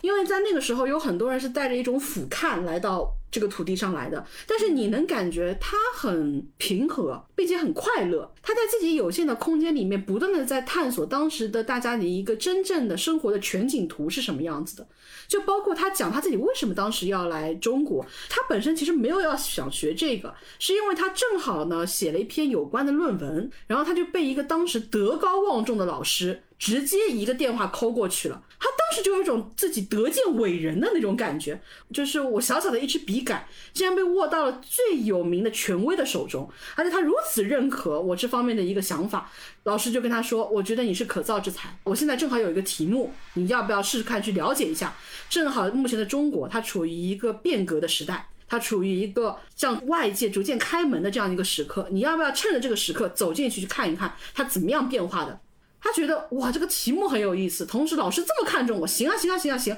他就把自己人生的研究方向彻底往这个轨道上走了。在过了很多年之后，他才知道他的老师是劝人家观察中华文化皈依的行家，他用了“皈依”这两个字，啊，只有他信了。所以他老师叫很多人到中国看一看，他老师光撒网，只有他信了。对啊，他后来反思，也许我这篇文章没有那么好。实在太缺人，但是可能因为他的心态不是那种一开始就做考据、做学究的那种心态，他关注了很多点很有意思。就比如说，他看到的当时的中国面对一个陌生人的时候，他们不太会问说你是谁，他们表达你是谁的那句话是你是哪个单位的哦，对，包括就是说他们去到一户人家的时候要寒暄嘛，那通常问说你家里几个人啊，怎么样？一般以前都会说你家几口人。嗯，几口人其实就特别几个嘴吃饭，对，跟你的生活是息息相关。因为那个时候的生活的逼仄，所以大家本能的反应会更多的是跟你的入腹的食物是有所关联的。虽然我们在使用的时候，对于我们来说就是一个量词，但是他从一个陌生文化的角度来看，他就会觉得这个东西两者之间是有内在的关联的。然后你被他一说之后，你也觉得哎，好像是有意思的。我们用了这么大段的内容，其实就是在，比方说为什么他们会对丝袜是感兴趣，并且觉得丝袜是硬通货，是有当时的环境的背景的。就像我现在再去看他当年的一些游记，它里面有提到说那个年代的一些贪污腐败案，比如说有一个出纳员，东北某一个县镇里面煤建公司的。然后他当时作为出纳，他贪污被判了非常非常多，但他当中贿赂人家为他的贪污开绿灯的一些手段，送人家鸭绒被，送人家电风扇。你能感觉到那个年代的这个物资的规格跟现在，其实你现在觉得你拿鸭绒被去贿赂人家，但你要想啊，就是我印象里，我小的时候，就是如果我们家里面有关系非常近的亲戚家的小孩结婚，我妈会送他一条红色的毛毯。嗯，那个毛毯是用那种透明的，就是装被子的那种拉链袋去装着的。哦，你是我印象很有面子。我印象中好像也有，我特别特别小的时候，对那种走亲戚的人，走亲戚，而且要是那种很厚的，它那个毛毯你展开很大一个，就是整整整个很饱满，对对对就整个角落要稍微有点往里扣，然后整个哎就肚子要挺出来的那种。对。哦，是的，是的，小就是你如果结婚，你送人家这么一条毛毯，人家会觉得我们关系是真的很好，因为肯定还要额外再随礼金的。所以我们那个时候就会送礼物的话，是真的送东西。我觉得可能也是我们经过时间的原因，你现在再去送礼物，你好像就没有觉得说送这种实用性的东西。之前我有朋友跟我说，你如果有朋友生了小孩儿，你要给他送一些礼物的话，大概你心里有一个心理价位，你就去选这个价位的东西里面最不实用的那一个，因为他不会自对对己买。对的，对的，嗯对的。但是我们当时肯定是选同等价位里面最实用的那个。当时这种送礼的智慧其实特别有意思，因为他当中有一句话我印象很深，他说那个时候虽然已经是我们门打开了，但是你有很多说话的思维还是停留在之前的一些熏陶里面，所以那个话就莫名的会呈现出一种变革中的质感，中不中，西不西，洋不洋的，就是比如说你们不应该更加的不要走后门吗？然后他的那个。遇到的那个朋友就跟他说：“我们这种交换并没有钱财的转手，靠的是友谊，靠的是互相帮助，这就是我们的精神。你不能抓阶级斗争，不要友谊。” 他哑口无言。然后他说：“但是你们的思想不应该是这种思想啊。”然后他的朋友说：“我们思想靠左，钱包靠右。”哎，你说这个让我想到了，就是为了活下去这本书里面，他有一段话。北韩人随时随地都有两套故事在脑中进行，两套故事就像两列在轨道上平行行驶的火车，一个是国家教你相信的事，一个是你亲眼看见的事。直到我逃到南韩，读了乔治·奥威尔的《一九八四》译本，我才为这种奇特现象找到适当的字眼，那就是双重思想。双重思想让你脑中同时容纳两种对立的思想，而且不把自己搞疯掉。因为这种双重思想，你可以早上高喊唾弃资本主义的口号。下午到市场选购从南韩走私进来的化妆品，因为这种双重思想，你才会一边相信北韩是社会主义天堂，世界上最幸福快乐的国家，一边狂看敌国人民在电视电影中过着你做梦也想不到的富裕生活。我给你读一段，当时在这个游记里面描述另外一个地方在那个时代的一个状态。我现在来到的这个地方，它存在着两个社会，一个是官方的描绘，诸如那位乘务员似的面孔，他常出现在机关报上，人们笑逐颜开，公而忘私，全心全意地献身于自己的事业。当然，这是革命事业，而另一个社会则半掩饰着十亿人民内心的世界。它经历了长达三十年的演变，其间不乏精神面貌的焕然一新，但更多的是像我身边的人一样，他们曾经遭受过的那种心灵的创伤。这是由于肉体的摧残、时间的浪费和人格的侮辱所酿成的。从五十年代初期经历过的土地变化，到后面的百花齐放，再到向前跃进的热潮和随之而来的食物短缺，六十年代初期的那一场浩劫，持续到七十年代的派别武斗，这些悲剧性的运。动一个接着一个，留下了后遗症，导致了人们的情绪冷漠和希望的幻灭。随之而去的是曾经蓬勃的理想，是曾经蓬勃的干劲和曾经蓬勃般的狂热，而这些却是他们早年的根本特征。你是刚说完这一段的时候，就是我一下子就想到的是，对我觉得这一段它其实还是作为一种收尾性的。我更喜欢的是。他对于人的面庞下的一种观察，他看到的身边的这些朋友们，不管是他主动去接近，还是别人主动去接近他，还是他日常观察到的这些世间的这种所谓的社会万象也好，他能感觉到这片土地上的人是在靠一种斯坦尼夫拉斯基的戏剧手法为生，演员的台词跟动作尽力模仿正确的外在语言和姿势，同时竭尽全力抑制住自己的内心感受。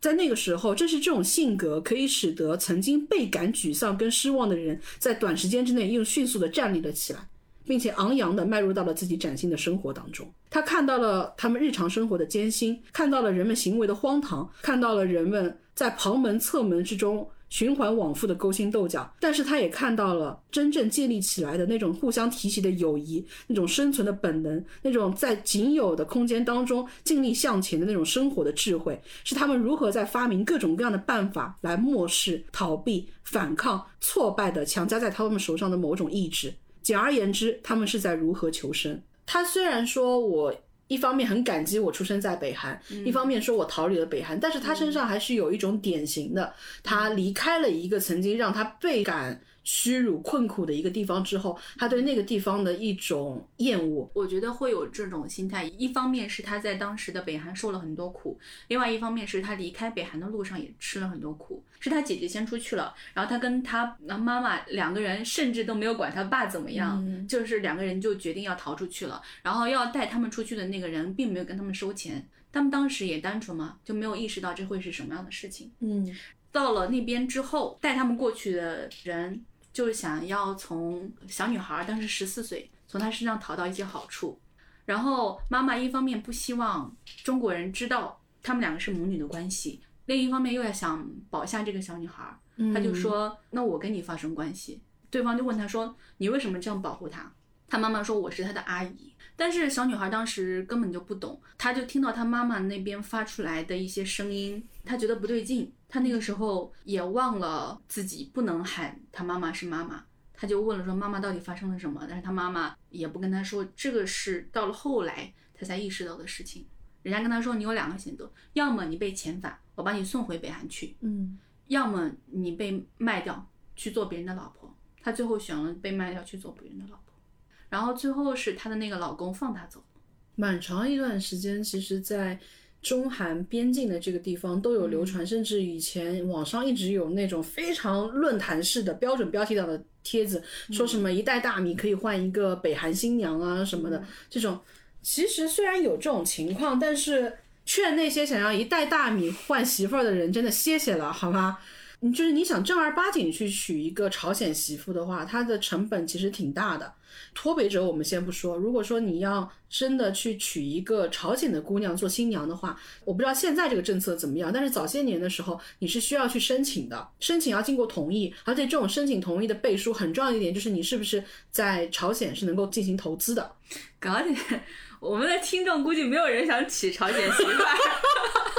首先是这个，然后其次你这个说的还是台面上的东西，对他们底下，但是底下的价格也没有一袋大米那么便宜，对，没有那么便宜。其实底下你更多的是走的人情社会的渠道。在现在啊，有没有这种情况，我们也不是很了解，因为我们所知道的很多的脱北者，他去讲的那些内容，都是蛮长时间以前发生的事情了。是的，因为它其实是被环境倒推着发生的。有一段时间，它的环境需要有这些声音的时候，这些声音就会被塑造出来。然后过一段时间，当双方关系缓和，或者是更多方的关系缓和的时候，这些声音又会自然的淡化。但是女性脱北者其实早些年确实是非常多的。他们接受采访、接受报道也比较多。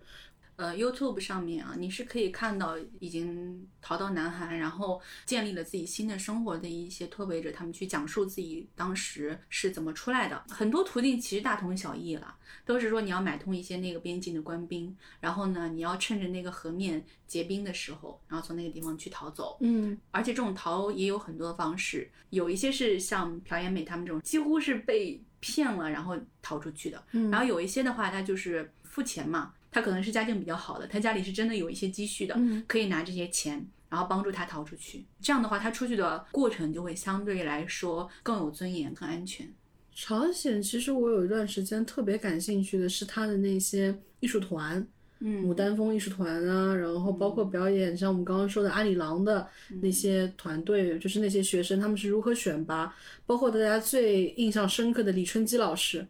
我为什么这么要去未来科学家大道？也是传闻李春基老师有一栋分配的房子，就是在那个大道上面嘛。因为那个大道是专门用来奖励，所以可能科学家、文艺工作者他们都会固定的居住在一个地方。我所以就说回到当时的那个导游嘛，他感觉到我有一个想法的时候，他其实是比较安心的。绕了这么大一圈，回到了安心。心上。我我万没有想到丝袜会成为今天所有内容的一条主干线，它串联起了所有的话题。但就很好，我们的那个标题也叫丝袜嘛，丝袜它就有一种缠绕感，然后长长的，就很适合串起这一期。嚯、珍珠项链听到会开心吗？从小到大，作业本上这个功能都是珍珠项链串联起来的，莫名就输给了丝袜。但丝袜最具实用性，是同等价位里面最实用的。来吧，继续吧。呃，因为我其实刚刚想到李春基老师，我想到的是那个，因为我有一段时间是对那苏联的整个文艺工作者的评价体系是很感兴趣的。他们一直会有一个词让我觉得特别的浪漫，就是功勋艺术家、人民艺术家。嗯，你就觉得他不一样，他跟国家一级演员感觉不太一样，就是他比国家一级演员感觉更多了一些这个文艺工作者跟人民之间的关系，就是他更有那种年代的气息，他又不高高在上。他始终让你觉得他是人民艺术家的那种感觉，莫名你会感觉说，当一个社会它会出现功勋艺术家和人民艺术家的时候，说明他们的人民是承认这种口号的，嗯说明他们的人民是比较一致的。你如果是在一个相对更多元，或者是说大家的思维没有那么集中的一种情况下，你给一个人颁人民艺术家，那人民接不接受？朝鲜，它虽然说上位者的意志是笼罩着整块地方的发展的，但是其实他们身边的那些女性，那些高阶的女性们，其实也未必每个人都能拿到这样的称号。所以其实这一个名号的分量对他们来说还是非常重的。他们的那个奖牌很有意思，就是他们那个奖牌的质地能感觉到他们经济的逐渐的溃败。他们最初的时候，功勋艺术家的那个奖牌是银的，到后面呢就变成了铜的。现在呢变成了铝的。那个时候就是他们买东西，因为朝鲜它现在虽然说也是市场经济开放了，但它还是保有原来的一些配给啊、票证啊，我们刚刚说的这些。你票证怎么样去用，它当中是有智慧在的。就是朝鲜现在不是特别多的人出行是那个自行车，有一段时间中国的自行车其实也是非常非常抢手，很难买到的。我们刚提到的那个写游记的那个人嘛，他就说工业品票每年的元月是由他的这个厂里发下来的，专门是用来购买那种轻工消费品的。但是这种消费品呢，很多时候是一张是不够的，所以你要叠起来存着用，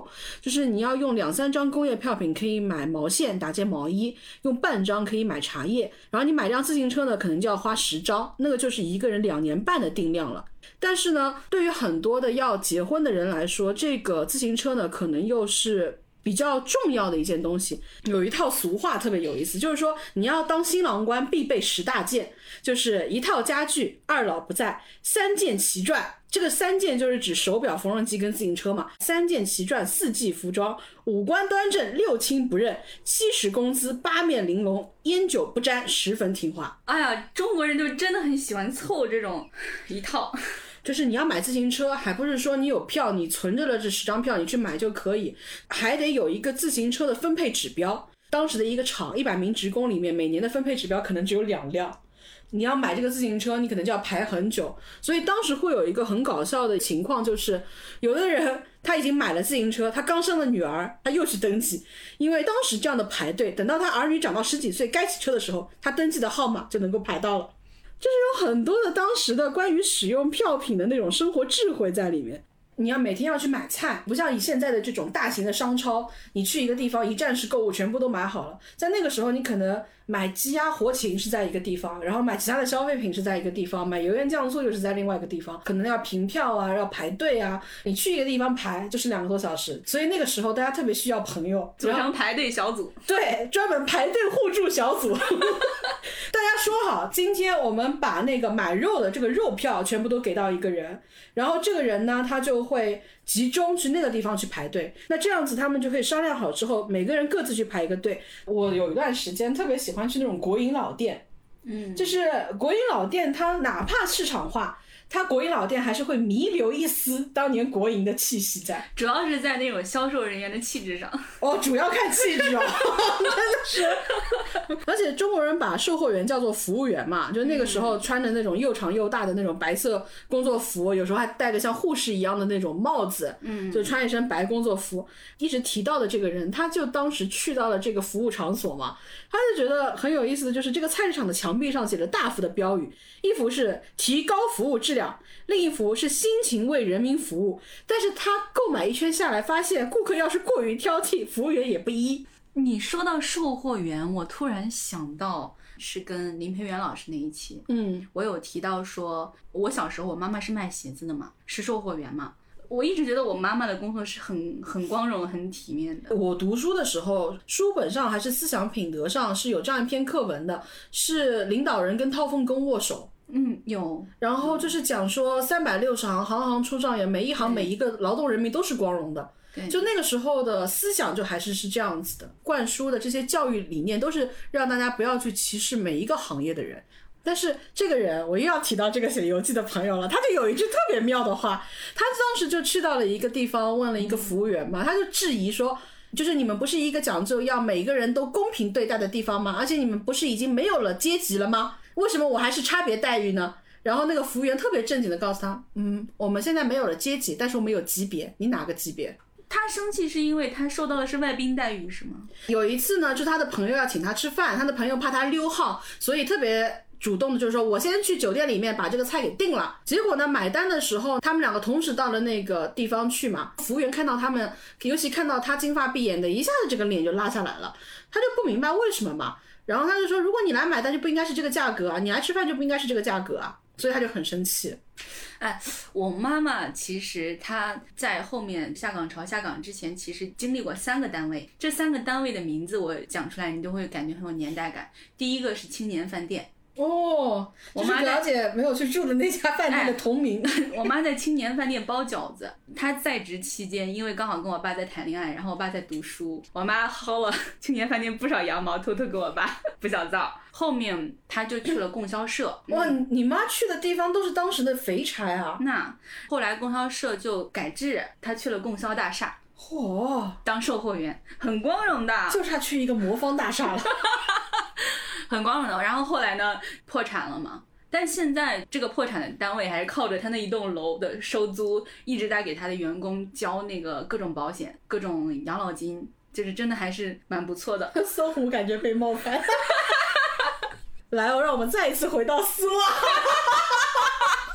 我就跟他开始暗示嘛，我就是说我想去逛那个未来科学家大道，而且我要从那条路去走。他其实你能感觉到摇摆，他以这个线路的熟悉，他是知道我去挑那条远的线路是有问题的。因为那条线路，我想带到柳金饭店，因为柳金饭店是平壤乃至全世界排得上头号的一个烂尾楼，他应该是感觉到这这个话是有问题的。但是他毕竟丝袜拿在手里面，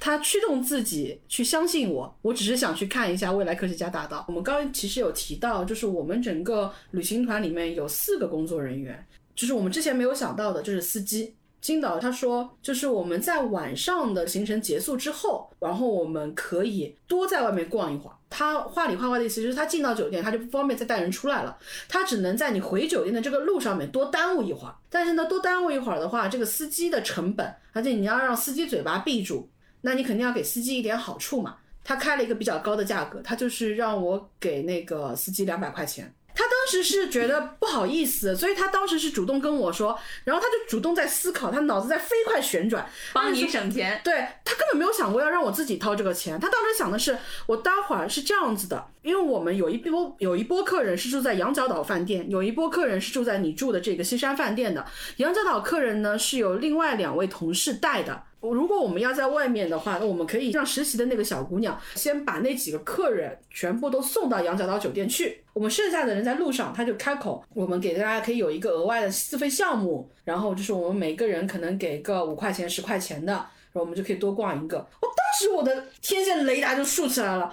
我说你不要跟他们讲这个事情，因为这个很麻烦的。你要在他们每个人身上收五块钱、十块钱，你这个事情他们就会问你，你这个地方到底要去哪里？你为什么这个行程单上面没有？你为什么要去？就突然之间多这样一个项目，你这个项目到底是从哪里到哪里？你这个时间到底要花费多久？我这个很累的，我要休息的。我今天已经很疲惫了，我不想再逛四费的项目，我要回去，我要回嘎嘎。我说你这个真的会很麻烦，不要。我说你就两百块是吗？他说对，就两百。我说我全部都付给你，你直接就跟阿姨们说，我从来没有带过像阿姨们这么好的团。你知道我们以前碰到的客人，要么搞么搞的要死，要么吵么吵的要死，没素质的没素质，不肯花钱的不肯花钱。阿姨今天买东西热情成这种样子，对吧？你们给我这么多贴心的关照，我觉得我要回报一下你们。今天晚上正好我们时间比较充裕，我带大家去感受一下我们朝鲜的夜景，这个不收费的，免费的服务，免费的福利给到大家。阿姨们好不好？然后车厢内异口同声，好，谢谢小金。完美，我们就自由的徜徉在了未来科学家大道上。呀。我过程当中是知道那条路它会经过柳京的，它有一条道是可以到柳京饭店下面的。我当时是让他在那边停一下嘛，然后他那一刻他是真的脸色变掉了，完全完全不行。柳京饭店，它当时是朝鲜经济千里马运动之后，它整个最恢宏的时期。你想，他又打退了侵略者，他又建立了自己的国度，他用自己的一套信仰，让一群人完全站立了起来。他觉得，那我们是战无不胜的。那我当时就要去造一个尖耸入云的。其实，在设计的时候，他们已经有点吃力了。它的整个柳金饭店，它其实本来是想造成一个实体金字塔的，但他们发现，他们无论是材料也好，资金也好。我根本没有这样的一个体量去支撑我这个建筑项目，所以他们后来就改方案、改方案、改方案，最后真的出来了一个很天才的方案，就是我要在远看的时候看到它，它是一个实体的金字塔，但实际上它的建筑材料不要那么多，我当中的房间数也不要这么多，空间也不要这么大，那怎么办呢？我做成三个纸片立在一起，这样我从三百六十度来看，它都是一个完整的金字塔，但实际上你走近看，它是凹进去的。就是它其实是像个纪念碑了，变的对它像个两个纸片叠立起来的，当中是凹进去的，是空的，但是它两边又是直接耸立出来，它像是三个刀片矗立在那的那种状态。但是它哪怕是这样的一个造法，它最后造到后面，因为它的对外关系的变化，然后它资金的断裂，然后两次找了供应商，然后都因为国际关系而没有办法继续把这个项目做下去，到最后它就成了全世界最有名的一个烂尾楼。某种意义上来说，它是一个朝鲜的耻辱。它跟当年没有造成功的苏维埃宫是很像的。苏维埃宫当年的设计就是在整个莫斯科的中轴线上面，然后列宁同志站在苏维埃宫顶上，大手向前一挥，摩天七姐妹一字排开嘛。它是整个你的阵营的天际线。当时的柳京饭店就是要在整个平壤的中心地带，它是要能够有这么样的一个丰碑一样的存在的。但是你想，它现在成了一个平壤完全不能提及的疮疤。现在唯一可以使用的是它的外立面。你现在哪怕。朝鲜有余力再去造，他没有办法再轻易的去改装它，是因为它过了那么久那么久的烂尾之后，它里面有很多的内部工程已经烂掉了。所以你如果说不把它里面的东西全部刨空再造的话，它就没有办法造好。但是这样子你等于告诉别人我里面都是坏的。但是朝鲜目前的口径是这个东西已经是完工的，只是它还在最后的整修准备，它还没有正式的对外开放，它是好的。但事实上所有人都知道它里面已经烂的生疮了。那他们的办法是什么呢？他们就是给它外面的所有的 LED 屏屏全部都贴面造好，然后最顶上的一个像上海中心的一个滚动式的一个 LED 屏，然后到了晚上都会亮灯，都会滚动的。你能够在平壤的很多的纪念碑、很多的景点上面，然后包括他们的主体思想塔，不是可以登高上去的吗？有非常多外地赶到平壤来朝圣的人，他们都会登上主体思想塔。主体思想塔，你所看到的平壤的天际线的右侧的中心地带，就是这么一个柳金饭店。我真的看到很多人，他们带着自己的孩子上来，都会手指柳金饭店，那是曾经是他们梦想的中心。这个事情其实它像一种归宿，因为刚开始他们去做这个饭店，它的目的不是做一个饭店，它的目的是做一个广告牌，是。然后到现在，它就变成了一块真的广告牌，因为它的整个房间数就不合理啊，它所有的房间的数量高于朝鲜当年度的所有游客量的总和，根本从设计上来说就是不合理的，是荒诞的，它是某种意志的体现。但是它到了晚上，它真的会亮，很好看。当时葛小姐就是说要去嘛，而且我都已经下车了，就是我就说你在这个路口嘛，然后它的路口是这样的，你向前走是一条道，你侧边走穿过去就是通往柳金的那条道。然后呢，我就跟他说，我想往那个方向先走走嘛，因为他答应带我们去几个不同的道路，不只是未来科技的大道。他看到我往那个方向走的时候，整个脸都绿了。然后就说不行不行，这个是真的不可以，所以当时也就站在那边拍了几张远景。而且我问了他，就是说柳金饭店的现状是什么样的，他给我的回答是正在准备开放。柳金饭店在整个建筑设计上是非常赛博朋克，我非常喜欢。嗯它的整个外立面的设计，包括它因为受限于限制条件而选择的整个外形架构，到现在我都觉得是非常超前的。但是它的体量也过于超前了，当时也好，现在也好，它都是它的人民所无法负荷的一个重量。其实我挺期待有一天财富累积到一定程度，人们的自尊心都痊愈了之后，他们能够重新把这个饭店做起来。但我觉得跟现实非常应和的一点就是，柳金饭店要造好，它可能需要把它整个拆毁重建，它会有一个爆破的过程。那么像之前莫斯科，他们没有办法造起苏维埃宫，苏维埃宫是个金顶大教堂嘛，当时想造苏维埃宫，把金顶大教堂给炸了，炸了之后呢，因为它是靠近河的，所以那个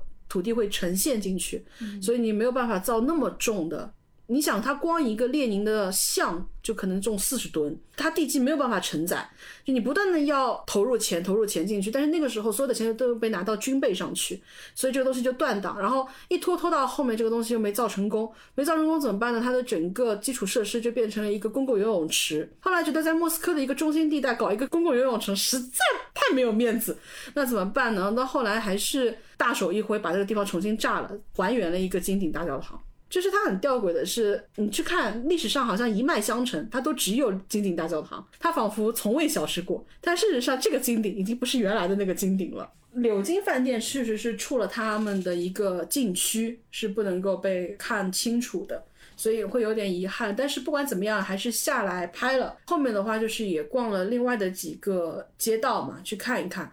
它其实沿途当中都没有催我，而且。有一个那个实习生的那一个，后来我发现他可能是比较关键的那一位。如果说我们当中有一位是承载部分工作的话，那可能就是那一个我们之前最没有重视的那个小女孩儿。这两个导游都对那个女孩是比较保留的，所以他是让那个女孩送他们到了羊角岛酒店之后，然后才由他们两个带我们来夜游的。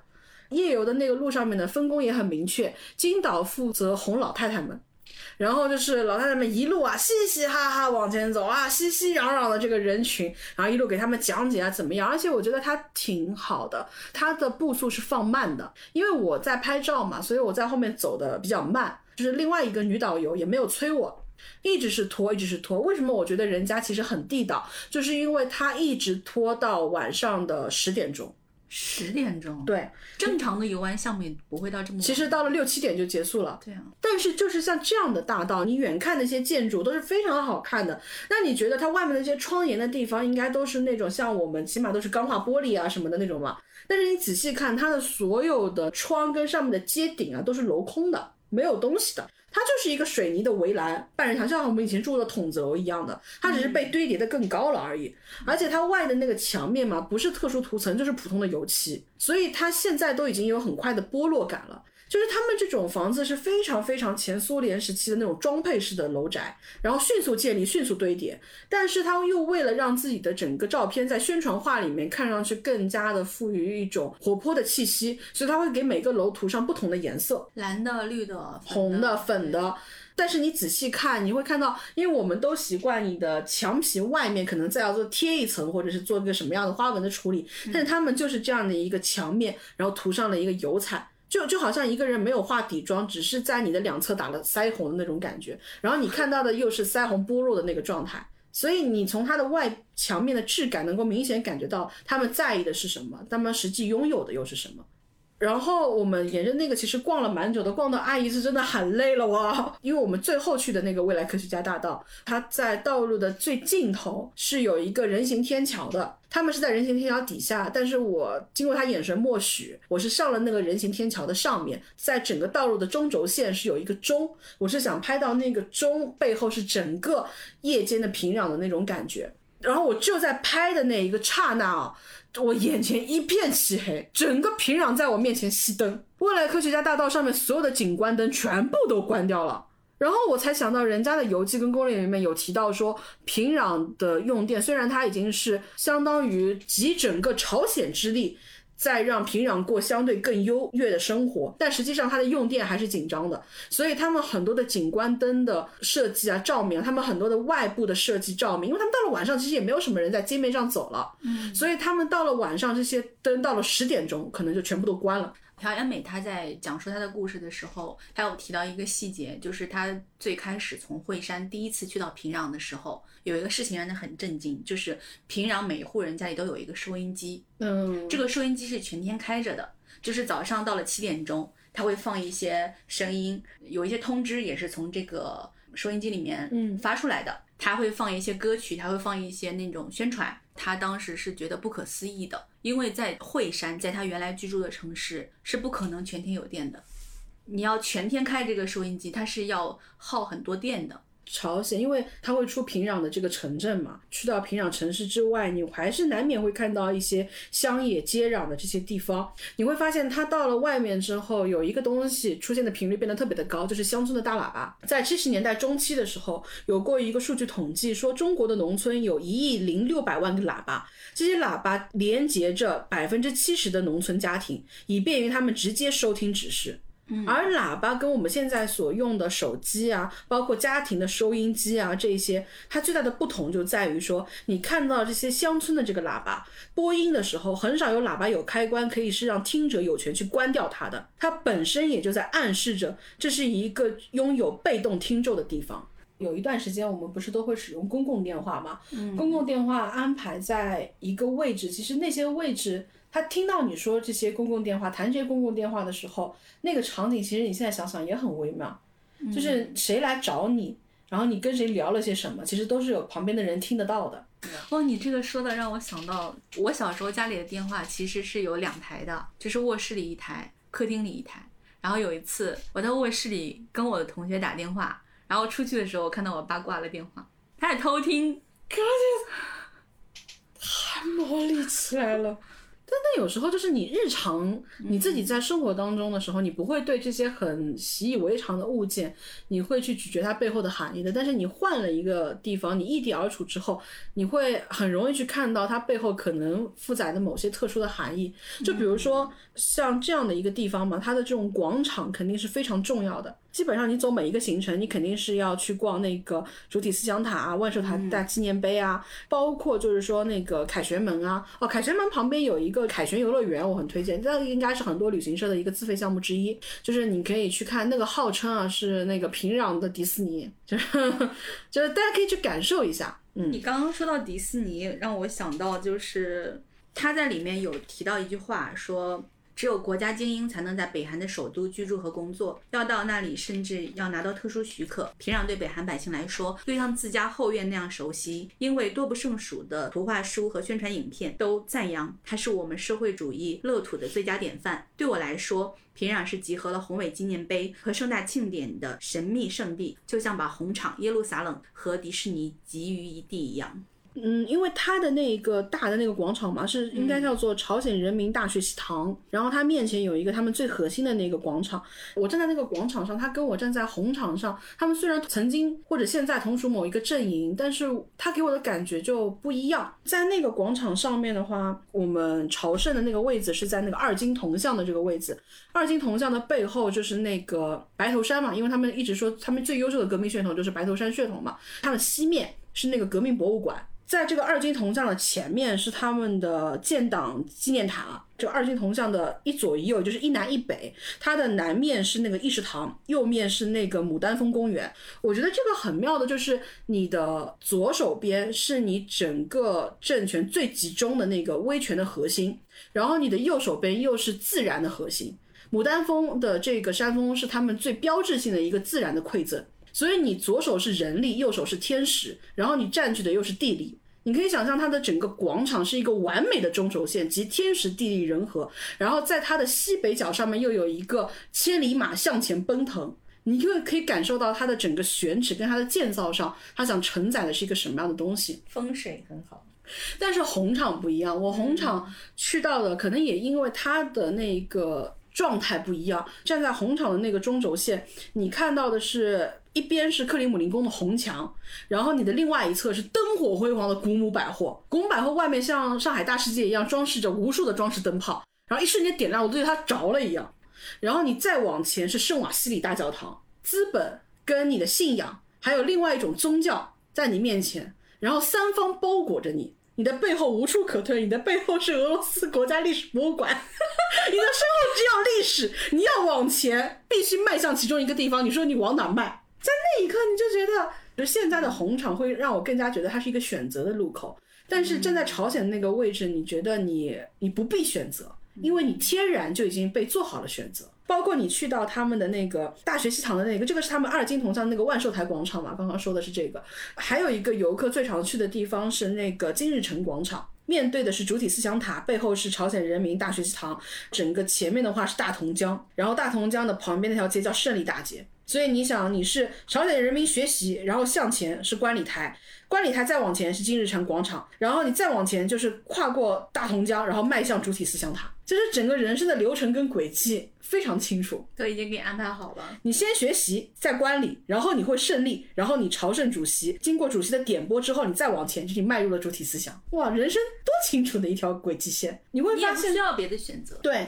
它的整个周围，就是金日成广场周围，它其实也会有一些建筑嘛。它跟红场的配置其实很像的，但是我特地去查了它周围的几栋楼分别是什么，因为它的整个行政机构其实就在金日成广场旁边。然后金日成广场上，它南方的其实是内阁，然后北方的是外务省，所以是一南一北一内一外。它在旁边的话是对外经济以及国立央美跟国立历史博物馆，它的这四个把它包围起来，他们划定的是一个我精神区域的范围。然后你刚刚的那个广场，它划定的又是我的中心的位置，所以它是划定范围之后确立中心。到达了那个地方之后，你就自然而然明白我们所依托的这个地方它的中心到底在哪里。它是非常具有强化感跟灌输感的。而且最妙的就是你去到那个金日成广场，因为这个地方一旦有盛大的节庆活动，然后就会需要有人在下面站成方阵，然后举起旗帜，然后参与活动，进行热烈的表演。那么可能这样的活动非常非常的多，有一些时候可能没有经验的人也会加入到这个队列当中来，为了让大家整齐划一，所以你能够看到在这么肃穆的金日成广场上，在这个地上，它是有像广场舞一样的一个一个确定的坐标点的，你每一个位置都是给你标好的，而这个标好的位置，这一个一个点就被画在这块地上面，你能看到那块地，你就能够明白他们的生活在被某些东西是深刻的影响着的。我站在什么位置，我面朝什么方向，我们之间的距离是什么样的，它在这个地上都是被划分好的。就是这种具象感，可能你在生活在这个里面的时候，你不会特别强烈，但是你跳出一个环境去看另外一个环境的时候，你会对这些细小的、微末的东西有一种很奇怪的感受，你会变得特别的敏锐。所以我会觉得，旅行者，尤其是我们这个地方出发的旅行者到达朝鲜，我们往往是会很贪婪的，我们很希望去看到更多的东西，去触发更多的东西，从而让我们更多的去思考我们拥有些什么，我们失去过什么，我们又失而复得了些什么。有一部关于朝鲜的电影叫《太阳之下》，嗯，我当时在豆瓣上有看到有一个人的评论，我觉得那个评论很有意思。他是说，他认为朝鲜方是被骗了，嗯他认为当时朝鲜方跟这个来自俄罗斯的导演他们讨论的是我们要拍摄一部电影，而不是拍摄纪录片。嗯，更何况你拍的是这种纪录片，所以当然他们肯定是是朝鲜来邀请他嗯来拍摄的，所以他们肯定是希望去拍一个主旋律电影。我觉得这个没有意义。嗯只不过朝鲜方他们可能是希望说把这个电影拍得像一个纪录片一样，嗯，让人家觉得这是真实的。真实的让别人感受到我们的好，对，但是同时他们仍然认为这是一部电影，嗯所以他会觉得说。那个一直出镜在指导这些演员们去表演、去说台词、去帮他们修改台词的那个人，他在做的也是一个很正常的，他认为在电影拍摄过程之中，呃，一个基本的工作。嗯就比如说他对一些台词的微调，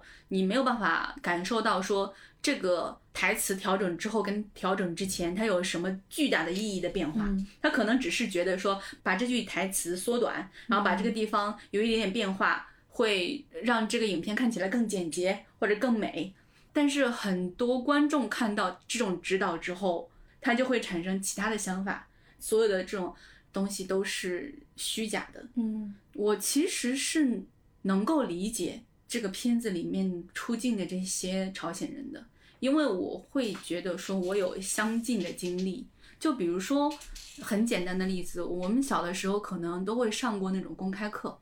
这种课程你说它有什么意义吗？可能意义没有那么大，可能就只是老师对他的评职称有什么用，嗯或者是说他们要表现给更多的领导说我们的课程的状态是什么样子的。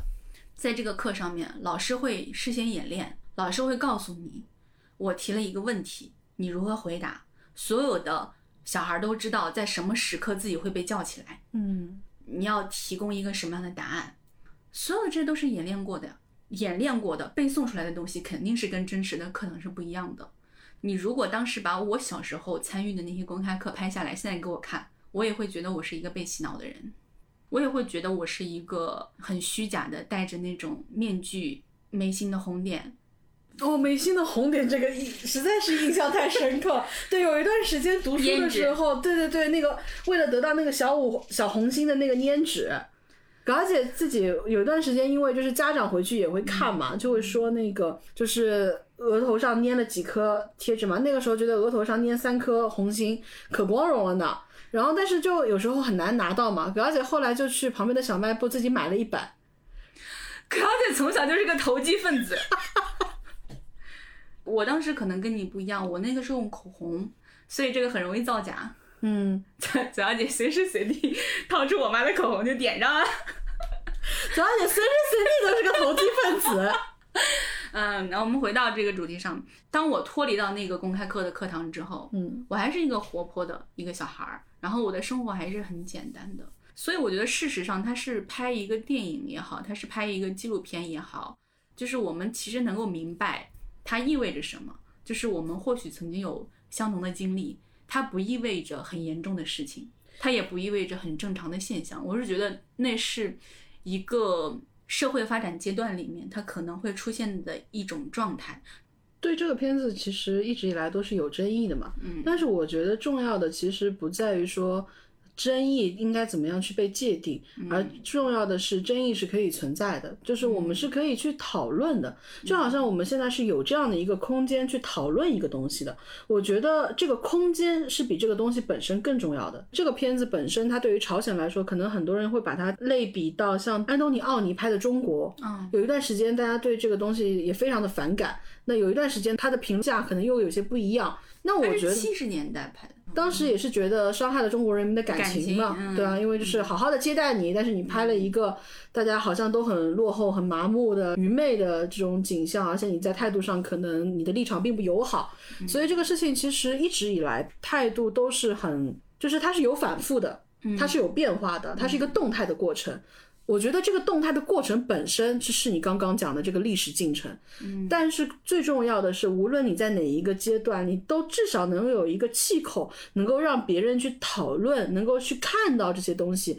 你只有你能看到，你能够讨论，你才能够有信心，我们是可以继续向前流动的。我觉得这个信心是非常非常重要的。我是觉得，对于中国那部影片。无论是我们现在的国民也好，还是说我们整个国家也好，我们都不会对他再怀有像当时那么激烈的一种态度。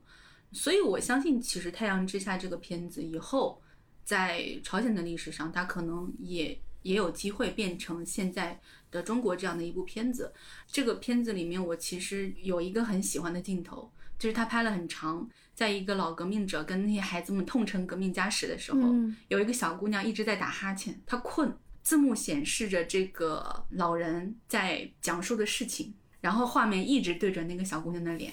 小姑娘的眼睛几乎已经睁不开了，她困得不行，让我觉得这是一个活生生的孩子，这不是他表演出来给我们看的孩子，他会让你有信心，因为不管你用什么样的面孔，用什么样的脸谱。去形容一个国家的人，他们最后落到每一个现实的人身上，他都是一个会困的、会发呆的、会迷茫的、打哈欠的一个人。越来越多的人会去关心朝鲜的一个变化，就包括说，我其实看到朝鲜的这些服务人员嘛，他们手上拿的也都是跟我们手上拿的很接近、很接近的这种智能手机，我就非常非常的好奇，最终也是通过丝袜。我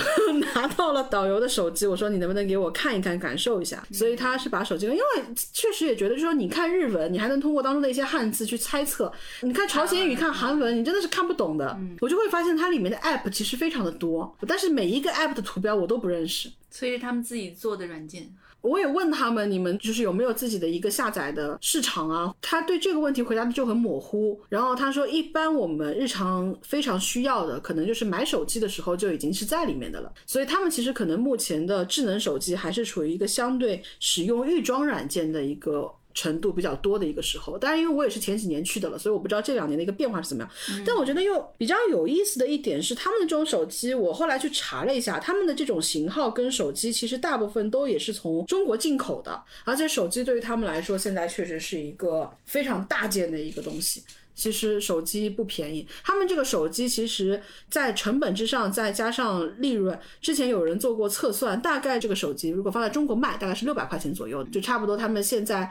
比较好的年轻人使用的是大概这样一个价位的。看着材质上已经完全是智能手机的一个样貌了，这两年可能又会有一个比较大的变化。而且我觉得华强北六百块钱能凑一个不错的手机，不错的配置了，不错的配置了。毕竟平壤啊，你想朝鲜一共才多少万辆民用汽车？二零一五年的统计，它是二十七点八四万民用汽车，然后整个平壤占了二十多万辆。所以确实，就像左小姐刚讲的，平壤跟平壤之外，它可能是不同的世界。而且就是你确实你现在还是能够看得到，它在城乡交界的这些地方，它是有哨兵的。包括他们很多平壤外的人，他们到达平壤市区，他们是需要有介绍信的。这种人口的流动，其实就很像我们之前刚提到过的，同志你来自于哪个单位，你还是能从这种边界上去感受到他们的这种紧绷的。但是特别有意思的是，朝鲜人其实，尤其做外事接待的这批人，他们真的特别清楚你好奇什么，你想看什么，他特别知道你是怎么样去揣度他们的。你去看他们的书店，就是他们会有专门的面向外国游客的外文书店，你要买的话，基本上的行程都会带你去到一个书店。最后我反正是高丽航空回来的嘛，我高丽航空两个给我印象特别深，一个是可乐，我一直觉得我在朝鲜喝到的这个可乐啊，因为它可以加单自己点饮料的嘛，而且总归每一餐点一瓶可乐，我一直觉得我在朝鲜喝的这个可乐的味道有点怪，但我总觉得它介于百事可乐跟崂山可乐之间，我就觉得可能是当地可乐的这个不同。后来我仔细看了一下，它叫做伦敦苏打，它长得跟可乐一模一样，然后包括那个流水的线条都一模一样。在那个高丽机场，嗯，我喝到了真正的可口可乐。然后朝鲜机场里面还有卖报纸的，而且呢，它的这个报纸啊，它只卖三个，就是它是不同的时间的日期嘛，它是日报，朝鲜的自己的党报，不同的日期，但是它就摆了三叠，那三叠的封面分别是只有他们自己领袖金正恩同志的，还有一个是金正恩同志。跟习主席握手的，还有一个是金正恩同志跟普京握手的，他就知道你要这三个，嗯，我就很好奇，然后我就问他嘛，然后他说没有其他了，我们只卖这三个封面的。我说那个封面跟美国握手的有吗？他说以前有过，就以前有过，这段时间可能下架了。那个外文的书店里面嘛，它放在最前面卖的。他们其实有很多自己的，比如说他们的革命家史的那些书啊，其实他有很多的。但是这些书他也知道，就是可能真正感兴趣的人少，所以他们没有放在明面卖。他放在明面卖的是他们自己的小红本。啊，早姐有幸拿到一本，高姐当时是不是批发了一批回来？买了好多，他们整个台面上的都被高姐给买了，而且以前的不是那种。工农兵衣服的那种口袋嘛，它是专门给你放在右边靠近胸口的、靠近心脏位置的这个地方，给你的一个小红本，就是真正的领袖语录。他知道你想看的是什么，他知道你对他们好奇的是什么。他其实为了得到你的这些外汇，他也在有意无意的迎合你的想象。这也是为什么很多人去到了平壤还不甘心，他还想去看一看更多的平壤的原因，因为他总有点好奇，这个到底是你扮演给我看的，还是你真正你自己扮演给你自己看的？还是说它是更接近你生活中的某一个剖面的，所以我觉得它是一个比我们预想中更有意思、更丰富、更立体的一个地方。它并不仅仅是一个单薄的红色的一个土地，红色之下它覆盖着非常多的颜色。所以我们也很希望疫情可以赶快过去，这样的话大家想去哦那边玩的人可以再去。对，因为朝鲜它是没有开放任何的。口子的。当然，如果说去朝鲜玩的话，这一两年可能都不是一个特别特别合适的一个时间。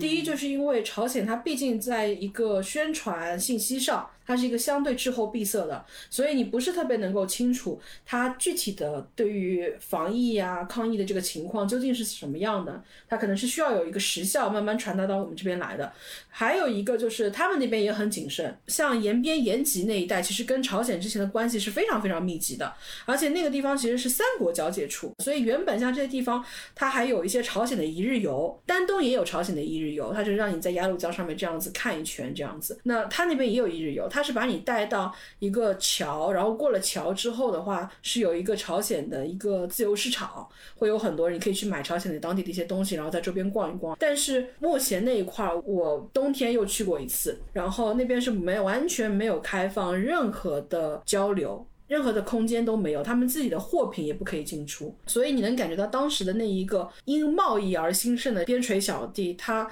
在面临这样的一个。大的变化之后，它整个那一块的那种萧条，因为那个地方的优势就在于你可以同时感受到，呃，三国交界处它是一种什么样的气息，而且那边有一条中国最狭窄的一段国土，它的左侧就是朝鲜，然后右侧就是俄罗斯，当中短短的一条公路是中国的，而且那条公路其实是经过非常复杂的政治博弈跟血汗斗争，最终才一寸一寸的拿回来的。它在战略位置上也是非常重要的，因为如果说那块地方不拿回来的话，我们可能进出那块区域，我们需要绕非常大的一个圈子，我们甚至只能通过海路进到后面的那块地方，所以它的整个地理位置。它所承载的意义也是非常大的，所以那个地方，我觉得如果大家对更广阔的一些东西感兴趣的话，我觉得那是非常推荐的一个。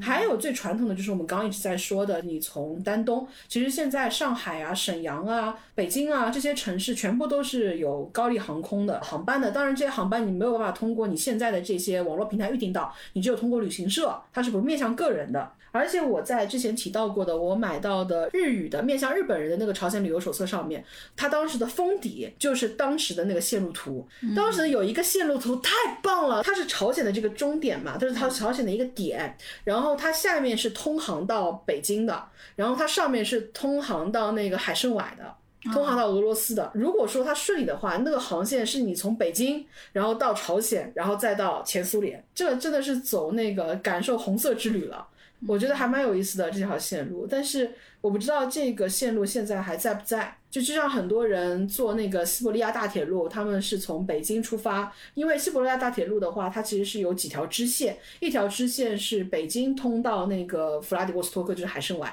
还有一个是从朝鲜通往那个区域的。其实它是两条支线。我当时是因为特别想做主干线，所以我没有从那边走。但是你这样想想的话，你从腹地行进，跟你从航路的这样的一个进发，其实都挺有意思的。但是如果说你真的要选择多，还是从丹东走。你现在这么说，说的好像我们能去一样。